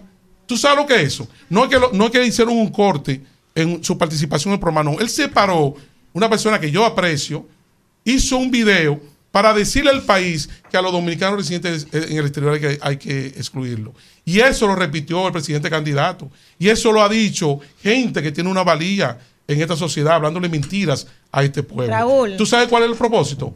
Disminuir la abstención. Di- Dice a un 47%. Cuando tú tomas los, los municipios más numerosos, la abstención fue de un 63%. Y de lo que son de 92 mil a 100 mil, una, una- un grupo que sé que tiene un 57.9. fuertísimo. En San Juan no en la capital fuertísima. en San. Juan fue Cuando tú lo ves desagregado, los 67.9. datos. La abstención, un 70%. Raúl, ustedes ganaron en San Juan, En no hubo abstención. No, espérese, en- Sí, no, ahí voy. En los lugares donde la Alianza Rescate RD ganó, oye bien, para responder, Ahí no hubo abstención. la abstención fue menor a un 50%. Gracias, en esos lugares. gracias a Raúl. Hernández, quien es miembro No, lo de vamos la a explicar en otra oportunidad que tú me des, porque eso ocurrió No se deje provocar por Elías. Gracias, Raúl, por acompañarnos en el Gracias, rumbo de la Raúl. mañana. Isidro. No, yo estoy ofendido. Yo creo que el debate. Vámonos, Isidro. Creo en el debate. Bueno, cuando son las 9.45 minutos de la mañana, vamos de inmediato con el comentario de mi hermana Kimberly Taveras. Gracias, Danira Caminero, señores. Y yo quiero resaltar que en el municipio de Pedro Brán se está asfaltando. Era un pedido que habíamos hecho durante muchos años ya. Y qué bueno que el Ministerio de Obras Públicas pues ha escuchado y el presidente Luis Abinader y ya eh, se han colocado más de 300 camiones de asfalto en nuestro municipio. Esperamos que siga este programa de asfalto, no solamente en el nuestro, sino en todos los municipios del país que necesitan que sus calles sean dignificadas, que esto también dignifica la vida de la gente cuando eh, se llevan a cabo programas como este a favor del desarrollo del pueblo. Miren, señores, una de las frases que más me llamó la atención del presidente durante su rendición de cuenta, porque el discurso tuvo muchos puntos muy interesantes que quizás en un solo comentario uno no puede analizarlo todos. Además sería muy cansón si lo hiciéramos, pero sí, pues es importante que eh, resaltemos algunos aspectos que a mí me parecen sumamente interesantes e importantes también, que deben ser logros que deben celebrarse. Como eh, la siguiente frase que a mí me marcó mucho y me impactó también, porque uno lo ve en cifras, pero al final del año, cuando se hace el recuento o al final ya del mandato, como es el caso de estos cuatro años, pues es aún más impresionante. Y la frase, una de las frases que más me impactó es la siguiente. Hemos incautado 26 más de droga, 26 toneladas más de drogas que en los 16 anteriores años, los años del PLD. O sea, en esta parte del discurso, el presidente Luis Abinader resalta que durante esta gestión se han incautado 26 toneladas más que la que se incautaron durante los 16 años de gobierno del PLD. Y eso a mí me parece impresionante. Y eso es un gran logro que hay que celebrar. Y aunque quizás podamos decir que esa reforma policial no avanza con el ritmo que queremos todos que avancen, porque las reformas son así, no son inmediatas, nada es automático y mucho menos nada que se produzca desde la institucionalidad y la democracia y dentro del Estado de Derecho es automático. Todo conlleva un proceso, un proceso legal, un proceso también de formación y un proceso de crear las condiciones económicas para sustentar esa reforma. Eh, yo creo que, como lo ha dicho Luis Abinader también, porque una de las frases también que me llaman la atención, creemos en la eficiencia policial y la intervención social como mejor forma para erradicar el delito. Y también habla de que esa reforma tiene un costo alto. Me imagino que refiriéndose al costo de crear las condiciones económicas, tanto de salario como eh, los programas de entrenamiento, de formación y los espacios eh, dignos para el ejercicio de esta carrera policial, como también un costo político, porque él habla de un costo económico y un costo político. ¿Y por qué un costo político? Porque todos saben que el ser humano se resiste al cambio y más en organismos como la policía. Por eso hago la correlación entre la cantidad de droga, 26 toneladas más. ¿Usted sabe lo que es una tonelada? Una tonelada es alrededor de dos mil y tantas libras. Eso es mucho, señores.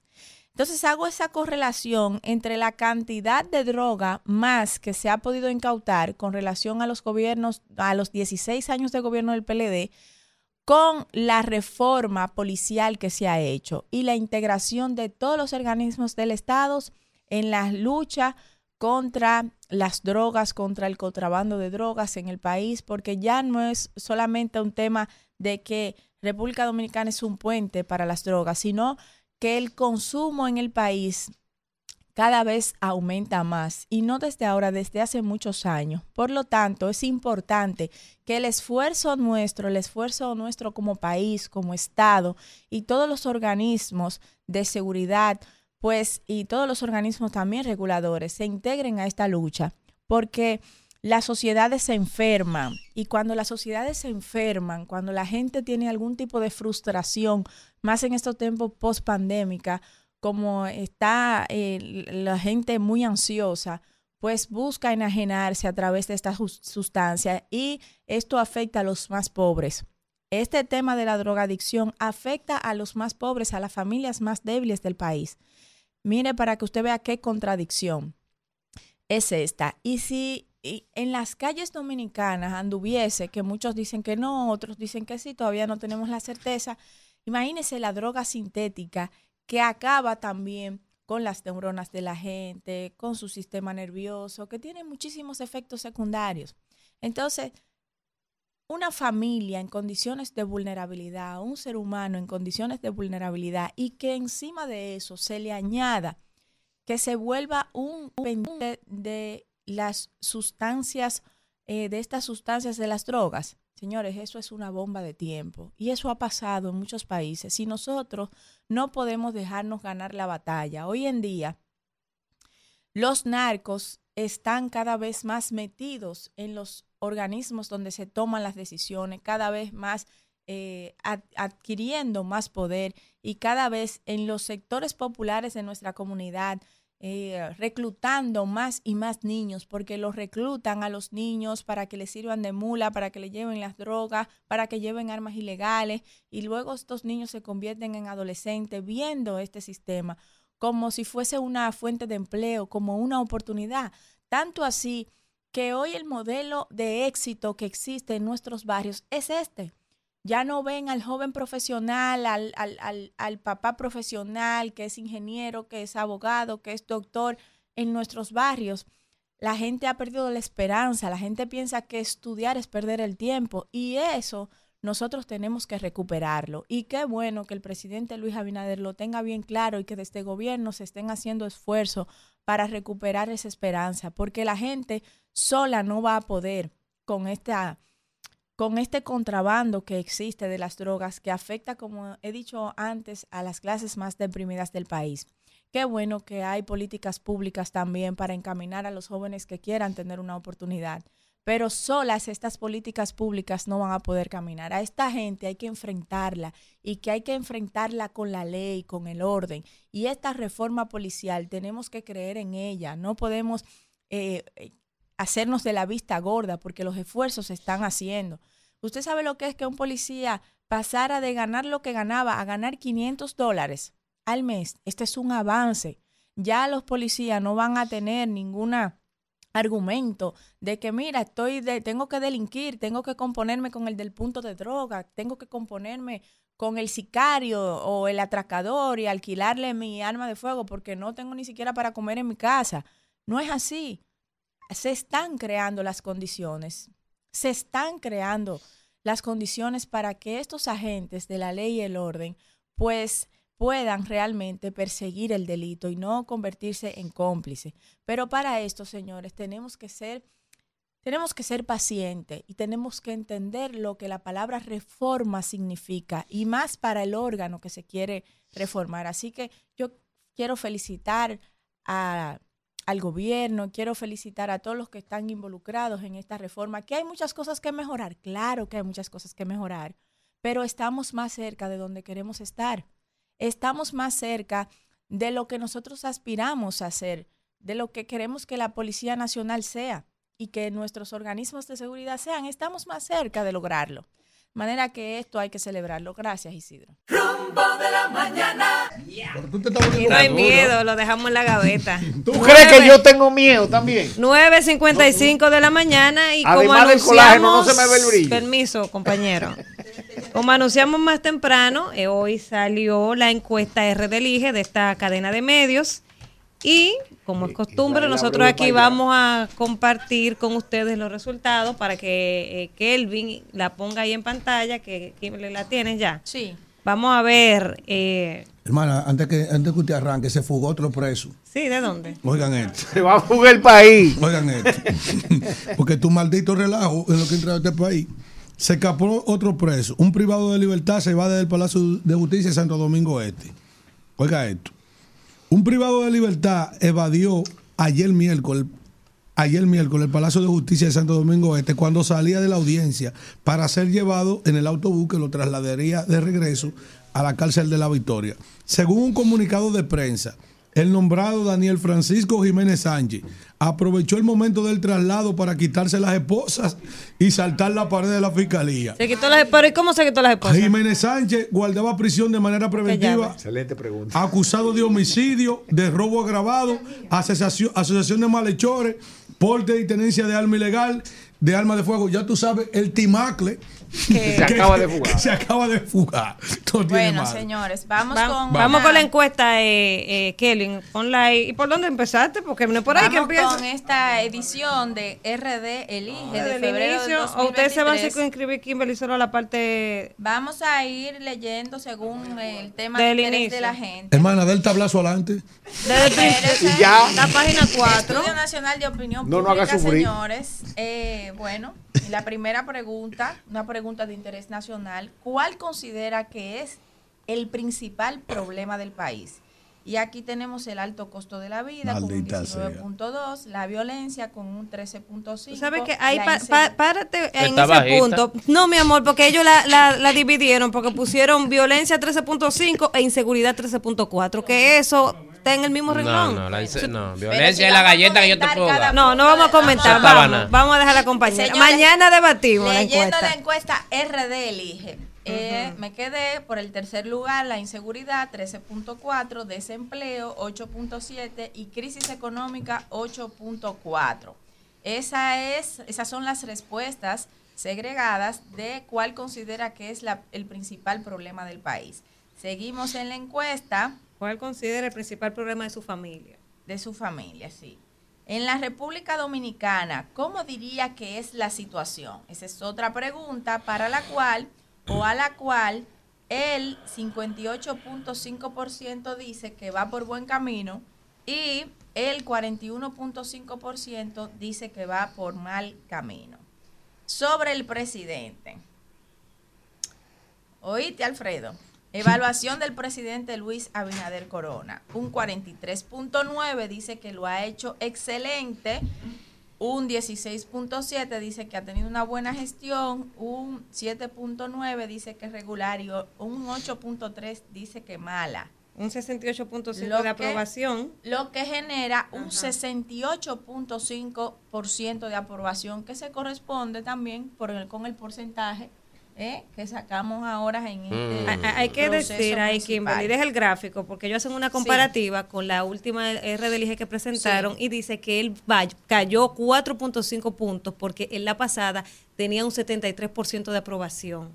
Porque ese dato hay que decirlo, Bueno, está ahí en es que pantalla. el poder desgasta, eso es normal. No, pero él tiene, no, tiene si cuatro hoy años, no se puede tan elegir rápido. la permanencia o salida del cargo del presidente Luis Abinader, ¿cómo votaría? Dice el 60.5% por la permanencia del presidente Ay. Luis Abinader. El 32.7% dice por la renuncia del presidente y un 6.8% dice que no sé. Lo que significa que está bastante bueno. Primera vuelta. Ah, vamos hagan ahora a lo que todos quieren escuchar, ¿verdad? Aprobación, aprobación de los gobernantes e instituciones de la República. Vamos a ver la encuesta, lo que todos quieren saber. Bueno, aquí está hablando también de los 10 mejores posicionados del país. ¿eh? Y bueno, pero vamos nosotros a buscar lo que, lo que nos interesa a todos. Señores, estos PRMistas lo tienen todo porque mira cómo todas las encuestas hablan las figuras del país son Pues del si- PRM si- también. Mira, aquí hay una de índice, Si- índice de posicionamiento. encuesta, no puede opinar de Ah, manera perdón, contaminada perdón. porque usted está leyendo una encuesta favor, de. RD Elige del grupo RCC. Pero léala usted, Léala usted. Sí, pero el ejercicio. Léala usted. Le voy, a, le voy a tener que leer el editorial del periódico El Pero Día. oigan esta. Léala oigan usted. esta. oye esta hermana. A usted le duele El porque está perdido. déjame, déjame meter esta aquí. Tiene no, que leer sin no, cachú no, y sin no, no, sazón. de- de Ella le está poniendo su cachú no a la vaina. El índice de posicionamiento, oye esta, el índice de posicionamiento, David Collado está por encima del presidente, oye, oye, No, oye. eso es increíble. Espérate, oye, el índice de posicionamiento. David Collado, 77.9. Luis Abinader, 7 70.4. Raquel, 70.3. Raquel Peña. Ah, bueno, esa era Raquel Albaje.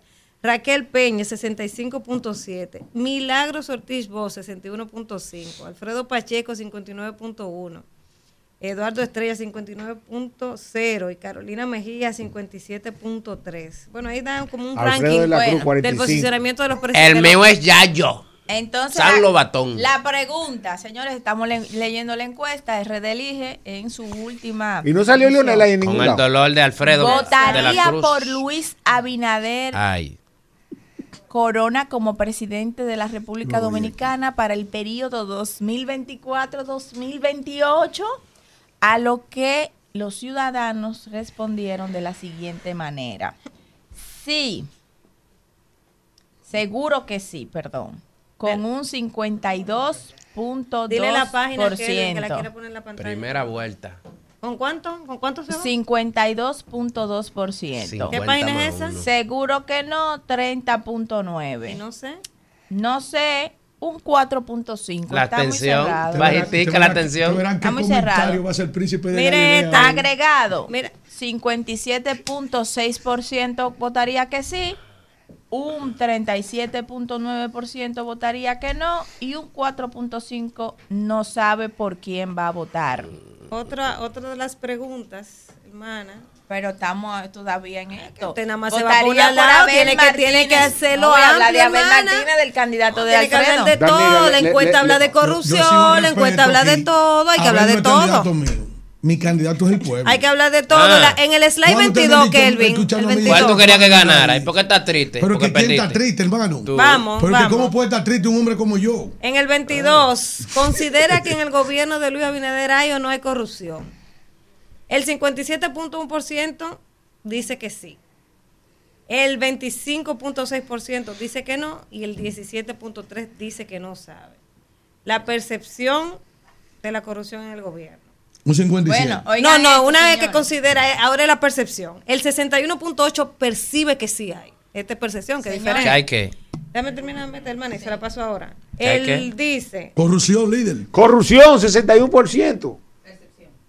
Esta es la percepción. Tú la decides. percepción, oigan, oigan cómo se maneja la percepción. Dice aquí, nada corrupto.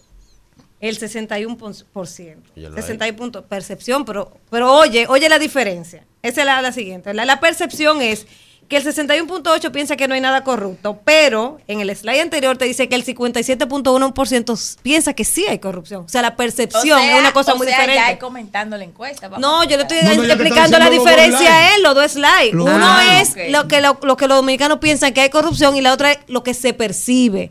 ¿Y cómo se maneja la percepción? Usted que sabe aquí con los medios de comunicación. ¿Por qué la gente entiende que, que no, hay, no hay corrupción? O sea, el 61% percibe que no hay. Bueno, entonces. Y la mire- realidad es otra. mire O sea, un análisis para que la gente entienda. Mire, mire qué interesante esto. Si el PLD y la Fuerza del Pueblo se aliaran para presentar un candidato de unidad en el 2024, que ya no podría pasar, porque verdad, ya inscribieron cada uno su candidatura, pero ¿quién le gustaría que fuera ese candidato? Vamos al comentario. En sentido general, 59.5 Abel Martínez. Oh, claro, eso es lo que él vino a ver aquí todos los 40, Es el mío. Porque eso es así. Leonel Fernández. Sí. Y ya, para culminar, Sí. el 7. Repítalo otra vez que se ¿Me está Sobre diciendo la- mentiroso? Ahora eres ese media. Sobre las elecciones del 2024. Si las elecciones del 2024 para el presidente de la República fueran hoy, ¿cuál opción, por cuál opción usted votaría? tiene.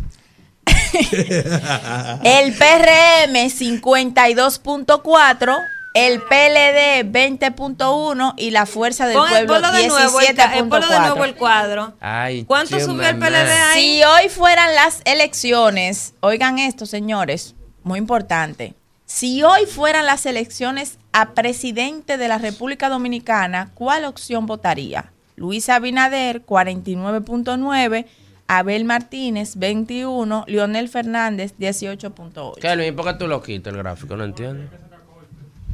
Yes. Si solo hubieran dos candidatos a presidente de la República, ¿cuál opción votaría? Entre Luis Abinader y Abel Martínez. Luis Abinader obtuvo un 52.2% y Abel Martínez un 33.8%. Y medido con Leonel Fernández, entonces aumenta 53.9 Luis Abinader, 28.7 Leonel Fernández. Bueno, señores, esta ha sido la encuesta RD Elige de este medio en su última versión. Vámonos, Isidro. Rumbo de la mañana. 10, 9 minutos y vamos con el comentario del príncipe del pueblo de Galilea. El único que ha insultado a Antonio Payá en su medio. Freco que tú eres. Coño. Freco. Acuérdate que yo soy Él- familia del Israel él- Abreu y para Él tiene nada. Este, este es medio del pueblo. Y yo soy el príncipe del pueblo de Galilea. Pero ven acá. Pero usted a cada rato el pueblo usted lo manda para lo malo. Al que no sirve, el pueblo que no sirve.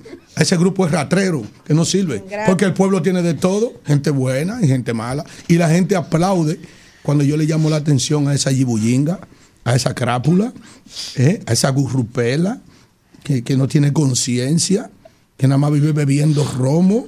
Y, y- y mira, ahí salió un estudio de los principales medios que, que la gente consulta en la red. En, lo- en En la- YouTube. en YouTube. Elvis lo subió. Eh, perdón, el sexo, son unos enfermos. Mañana Eh, todo el triple X supera hasta los buscadores de Google. Mira, por cierto, Facebook todavía eh, se ve aquí en el país más que, Sí, que más que Instagram. Pero el sexo está arriba, triple X. Son unos enfermos sexuales. Búscalo y ponlo ahí para que tú lo veas. Vamos, gusta el sexo. Vamos. ¿Usted tiene amante, Alfredo? No. No, no, ese hombre. eh, Vamos, Alfredo, no se deje. Está hablando de Ven, sexo. Para allá. ¿No entendí? Yo voy a leer un, perio- un, un editorial del periódico El Día, que no quiero que se me ponga guapito nadie. Pero esto es una lucha contra la, la vulgaridad que ha llegado a los medios de comunicación. Porque el príncipe del pueblo de Galilea, aunque a veces se incomoda, da un trompón en la mesa o lanza cualquier epíteto, pero son cosas con criterio. ¿eh? Incluso, Un a- epíteto con criterio. claro, así como usted tiene que saber cuándo va par de 6, o va par de 3, o va par de 2, o va a la cajita, también usted tiene que saber cuándo, porque no es un asunto de saber, es un asunto de sentimiento. Cuando yo hago uso de estos micrófonos, habla el ser. Dios mío. Pero científico. Estamos en filosofía. Ay, tale de Mileto. Yo soy de la escuela jónica de él. Mire, eh, el periodismo debe rescatar al periodismo. En la actualidad, el periodismo enfrenta una tarea monumental. Salvarse a sí mismo.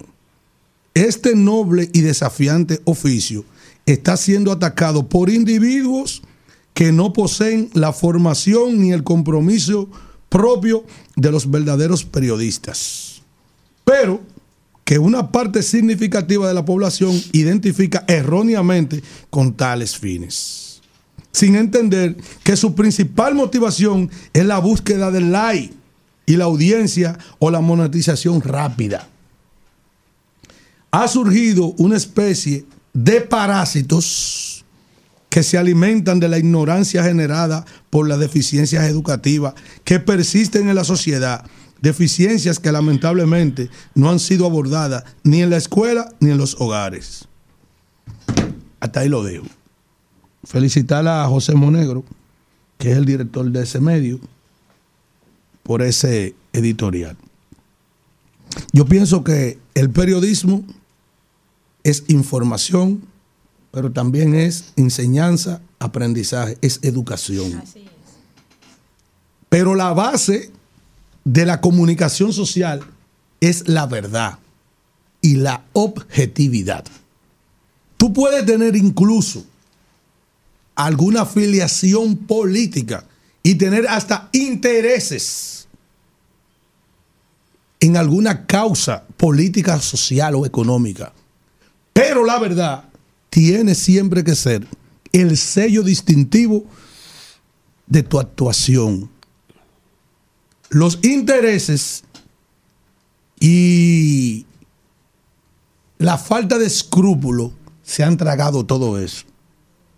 Yo lo digo porque hace tiempo que yo me, pre- preparé mentalmente para la sociedad en que vivimos. E incluso la mayoría de los gobiernos que han administrado la cosa pública en los últimos años nunca han tenido la intención real de legarle a esta sociedad un sistema educativo real, eficiente, dinámico, capaz de crear ser humanos de mayor calidad que lo que estamos teniendo. Cuando usted puede ver qué es lo que está saliendo de esta sociedad, mírelo en el comportamiento de la mayoría, pero no por los resultados de la pasada contienda electoral. No, mírelo en cada comportamiento de cada estrato social. Hemos llegado a una degeneración que ya o preocupa o tú estás compelido a hacerte el sinvergüenza. Porque con lo que tú no puedes, entonces tú tienes que soltarlo. Porque si no vas a sufrir bastante de eso. Porque ¿cómo puedo yo? ¿Cómo puedo yo cargar con el sufrimiento de gente que ni siquiera tiene conciencia ciudadana? Pero en todos los niveles. Porque ese señor que está ahí de la clase más, más adinerada del país, de la clase media, de la clase media alta, de la clase media baja, por esa gente también se están comportando, pero de otra manera, peor que los ignorantes de los barrios que venden su conciencia, porque usted ni siquiera quiere ir a votar. Usted, usted ni siquiera tiene la conciencia de la responsabilidad que usted tiene como ciudadano, de decidir. Y yo me pasé diciendo en una campaña, antes de las elecciones, tú decides. ¿Y qué pasó? La gente... La gente decidió, pero oye lo grande. Aquí no se ha hecho el verdadero estudio para saber quiénes fueron quienes fueron a votar. ¿Quiénes fueron a votar? Por ejemplo, ¿de qué edad votaron? de qué trato votaron, de qué barrio votaron, porque eso, ese análisis se va a hacer eh, más adelante. Sin embargo, era una herramienta poderosa para los partidos, para saber dónde estaba el segmento que le interesaba. En el día de hoy sale RD Elige. RD Elige, al igual que otras firmas encuestadoras, siguen dando una popularidad altísima a un hombre donde el principal problema de esa misma gente que dice que le da un voto de aprobación sigue siendo los altos precios de, de la comida, la violencia y el desempleo. Siguen siendo los indicadores más altos. Entonces tú dices, pero como dice la canción, ¿quién entiende este amor? ¿Cómo puede un ser humano ser tan masoquista de ver en un estudio estadístico que en manos de este hombre ha sucumbido este país en, en las distintas instituciones, en los distintos programas donde República Dominicana había avanzado? Por ejemplo, mira el de los pasaportes. Todavía hay que mejorar. Un problema que era resuelto en este país, que ese no era problema. Mira, ¿en qué ha parado? Eh, vayan y contraten un servicio de energía eléctrica para que ustedes vean cuánto tiempo duran, porque todavía no se ha superado el que no hay un contador y no hay un cable para conectarte, cosa que habíamos avanzado, que no habíamos superado.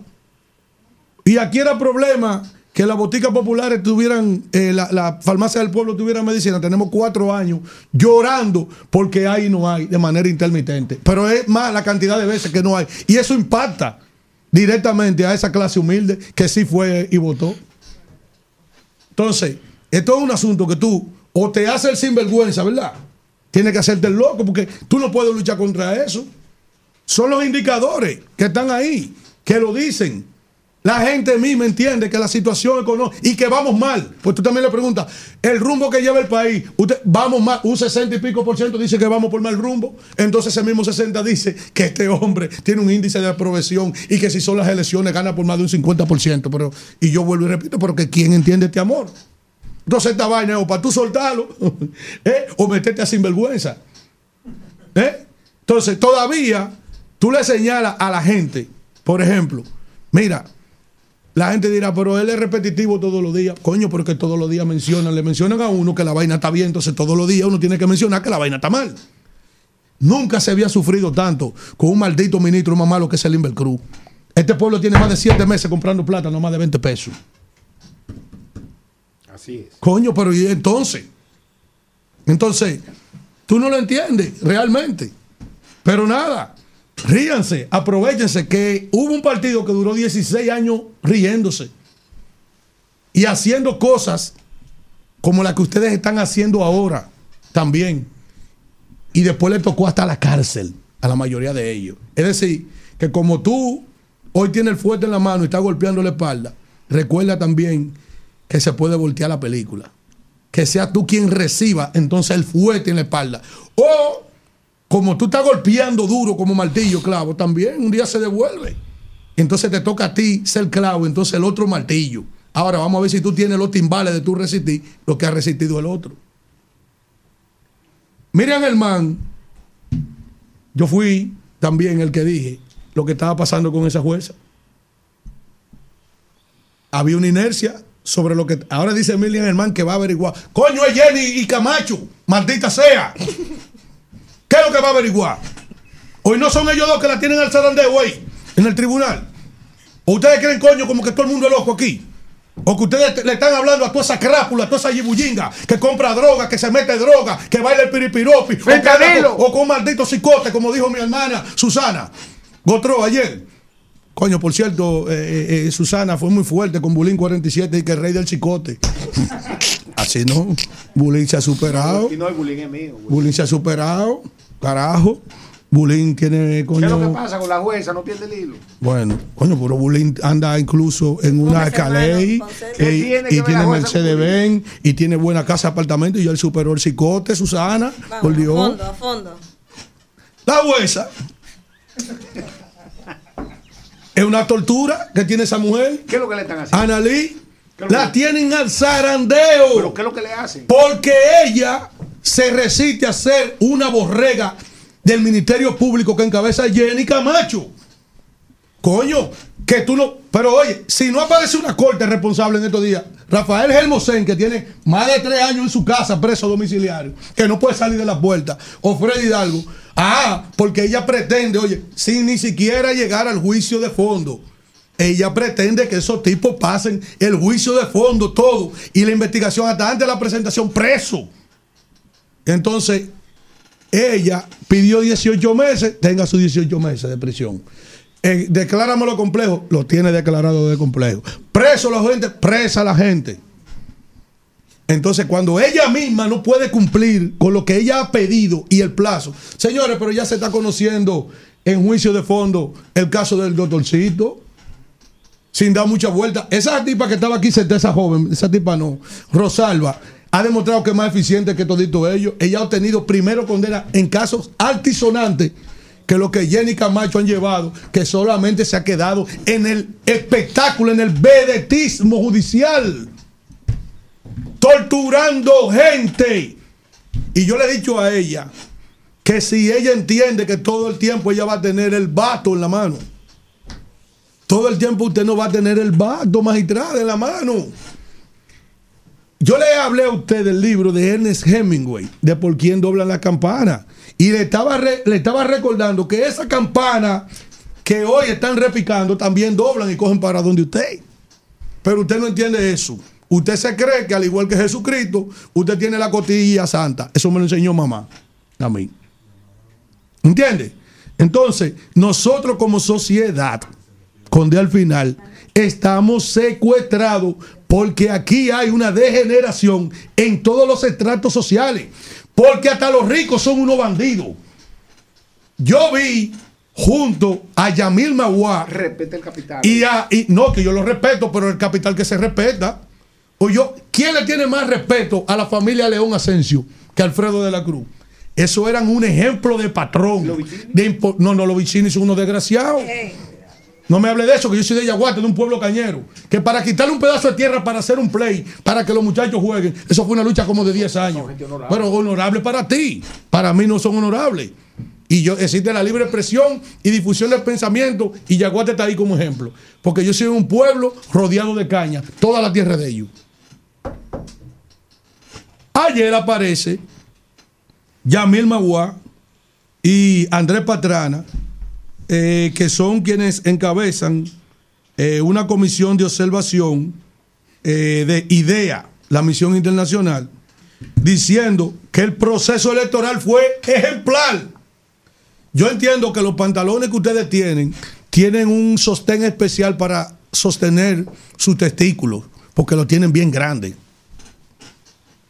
Porque tú decirle a este pueblo, calificar de el proceso ejemplar, es ustedes burlarse de quien piensa, de quien tiene cerebro. Porque ¿cómo puede ser ejemplar un proceso donde la autoridad financiera estatal lo último que hizo fue estrangular a los partidos políticos para que no tuvieran un peso el día de de lo que le corresponde por ley y de lo que en tantas ocasiones en la oposición se beneficiaron. Aquí hubo una interrupción a un proceso político en el año 2020, en febrero, cuando se pararon las elecciones, y el gobierno de Danilo Medina pagó otra vez las elecciones, le dio su cuarto otra vez a ellos. Y este tipo, que quien lo ve así con su carita, hubo que hacerle un rebú. Es un término dominicano con un al final acentuada. Un rebú para que dé los cuartos. Y aparte de eso, aparte de eso, le persigue su dirigente político financiero a la oposición. Y se lo tranca y se lo amenaza con lo que están haciendo con esa jueza. Eso es una amenaza a esos tres. A Gonzalo Castillo, a Donald Guerrero y a, José Ramón Peralta. Voy a finalizar ya. Entonces, ya está bueno de burla. Búrlense de lo que no piensen. ¿Cómo ustedes van a decir que ha sido un proceso ejemplar? Malditos. Si ustedes pudieron ver en toda la cámara de televisión que lo que nunca se había visto, que el frente, al frente del centro de votación, no era de que doblando la esquina, allá en la curvita de Malicu, que había de que donde estaba la logística del PRM, no, era frente a frente al centro de votación. Había una casa, una carpa, una vaina, repartiendo los cuartos. Entonces, como va a decir, coño, idea, que fue ejemplar el proceso Vámonos, de votación. Isidro. Maldito. Rumbo de la mañana. Rumba 98.5, una emisora RCC Media.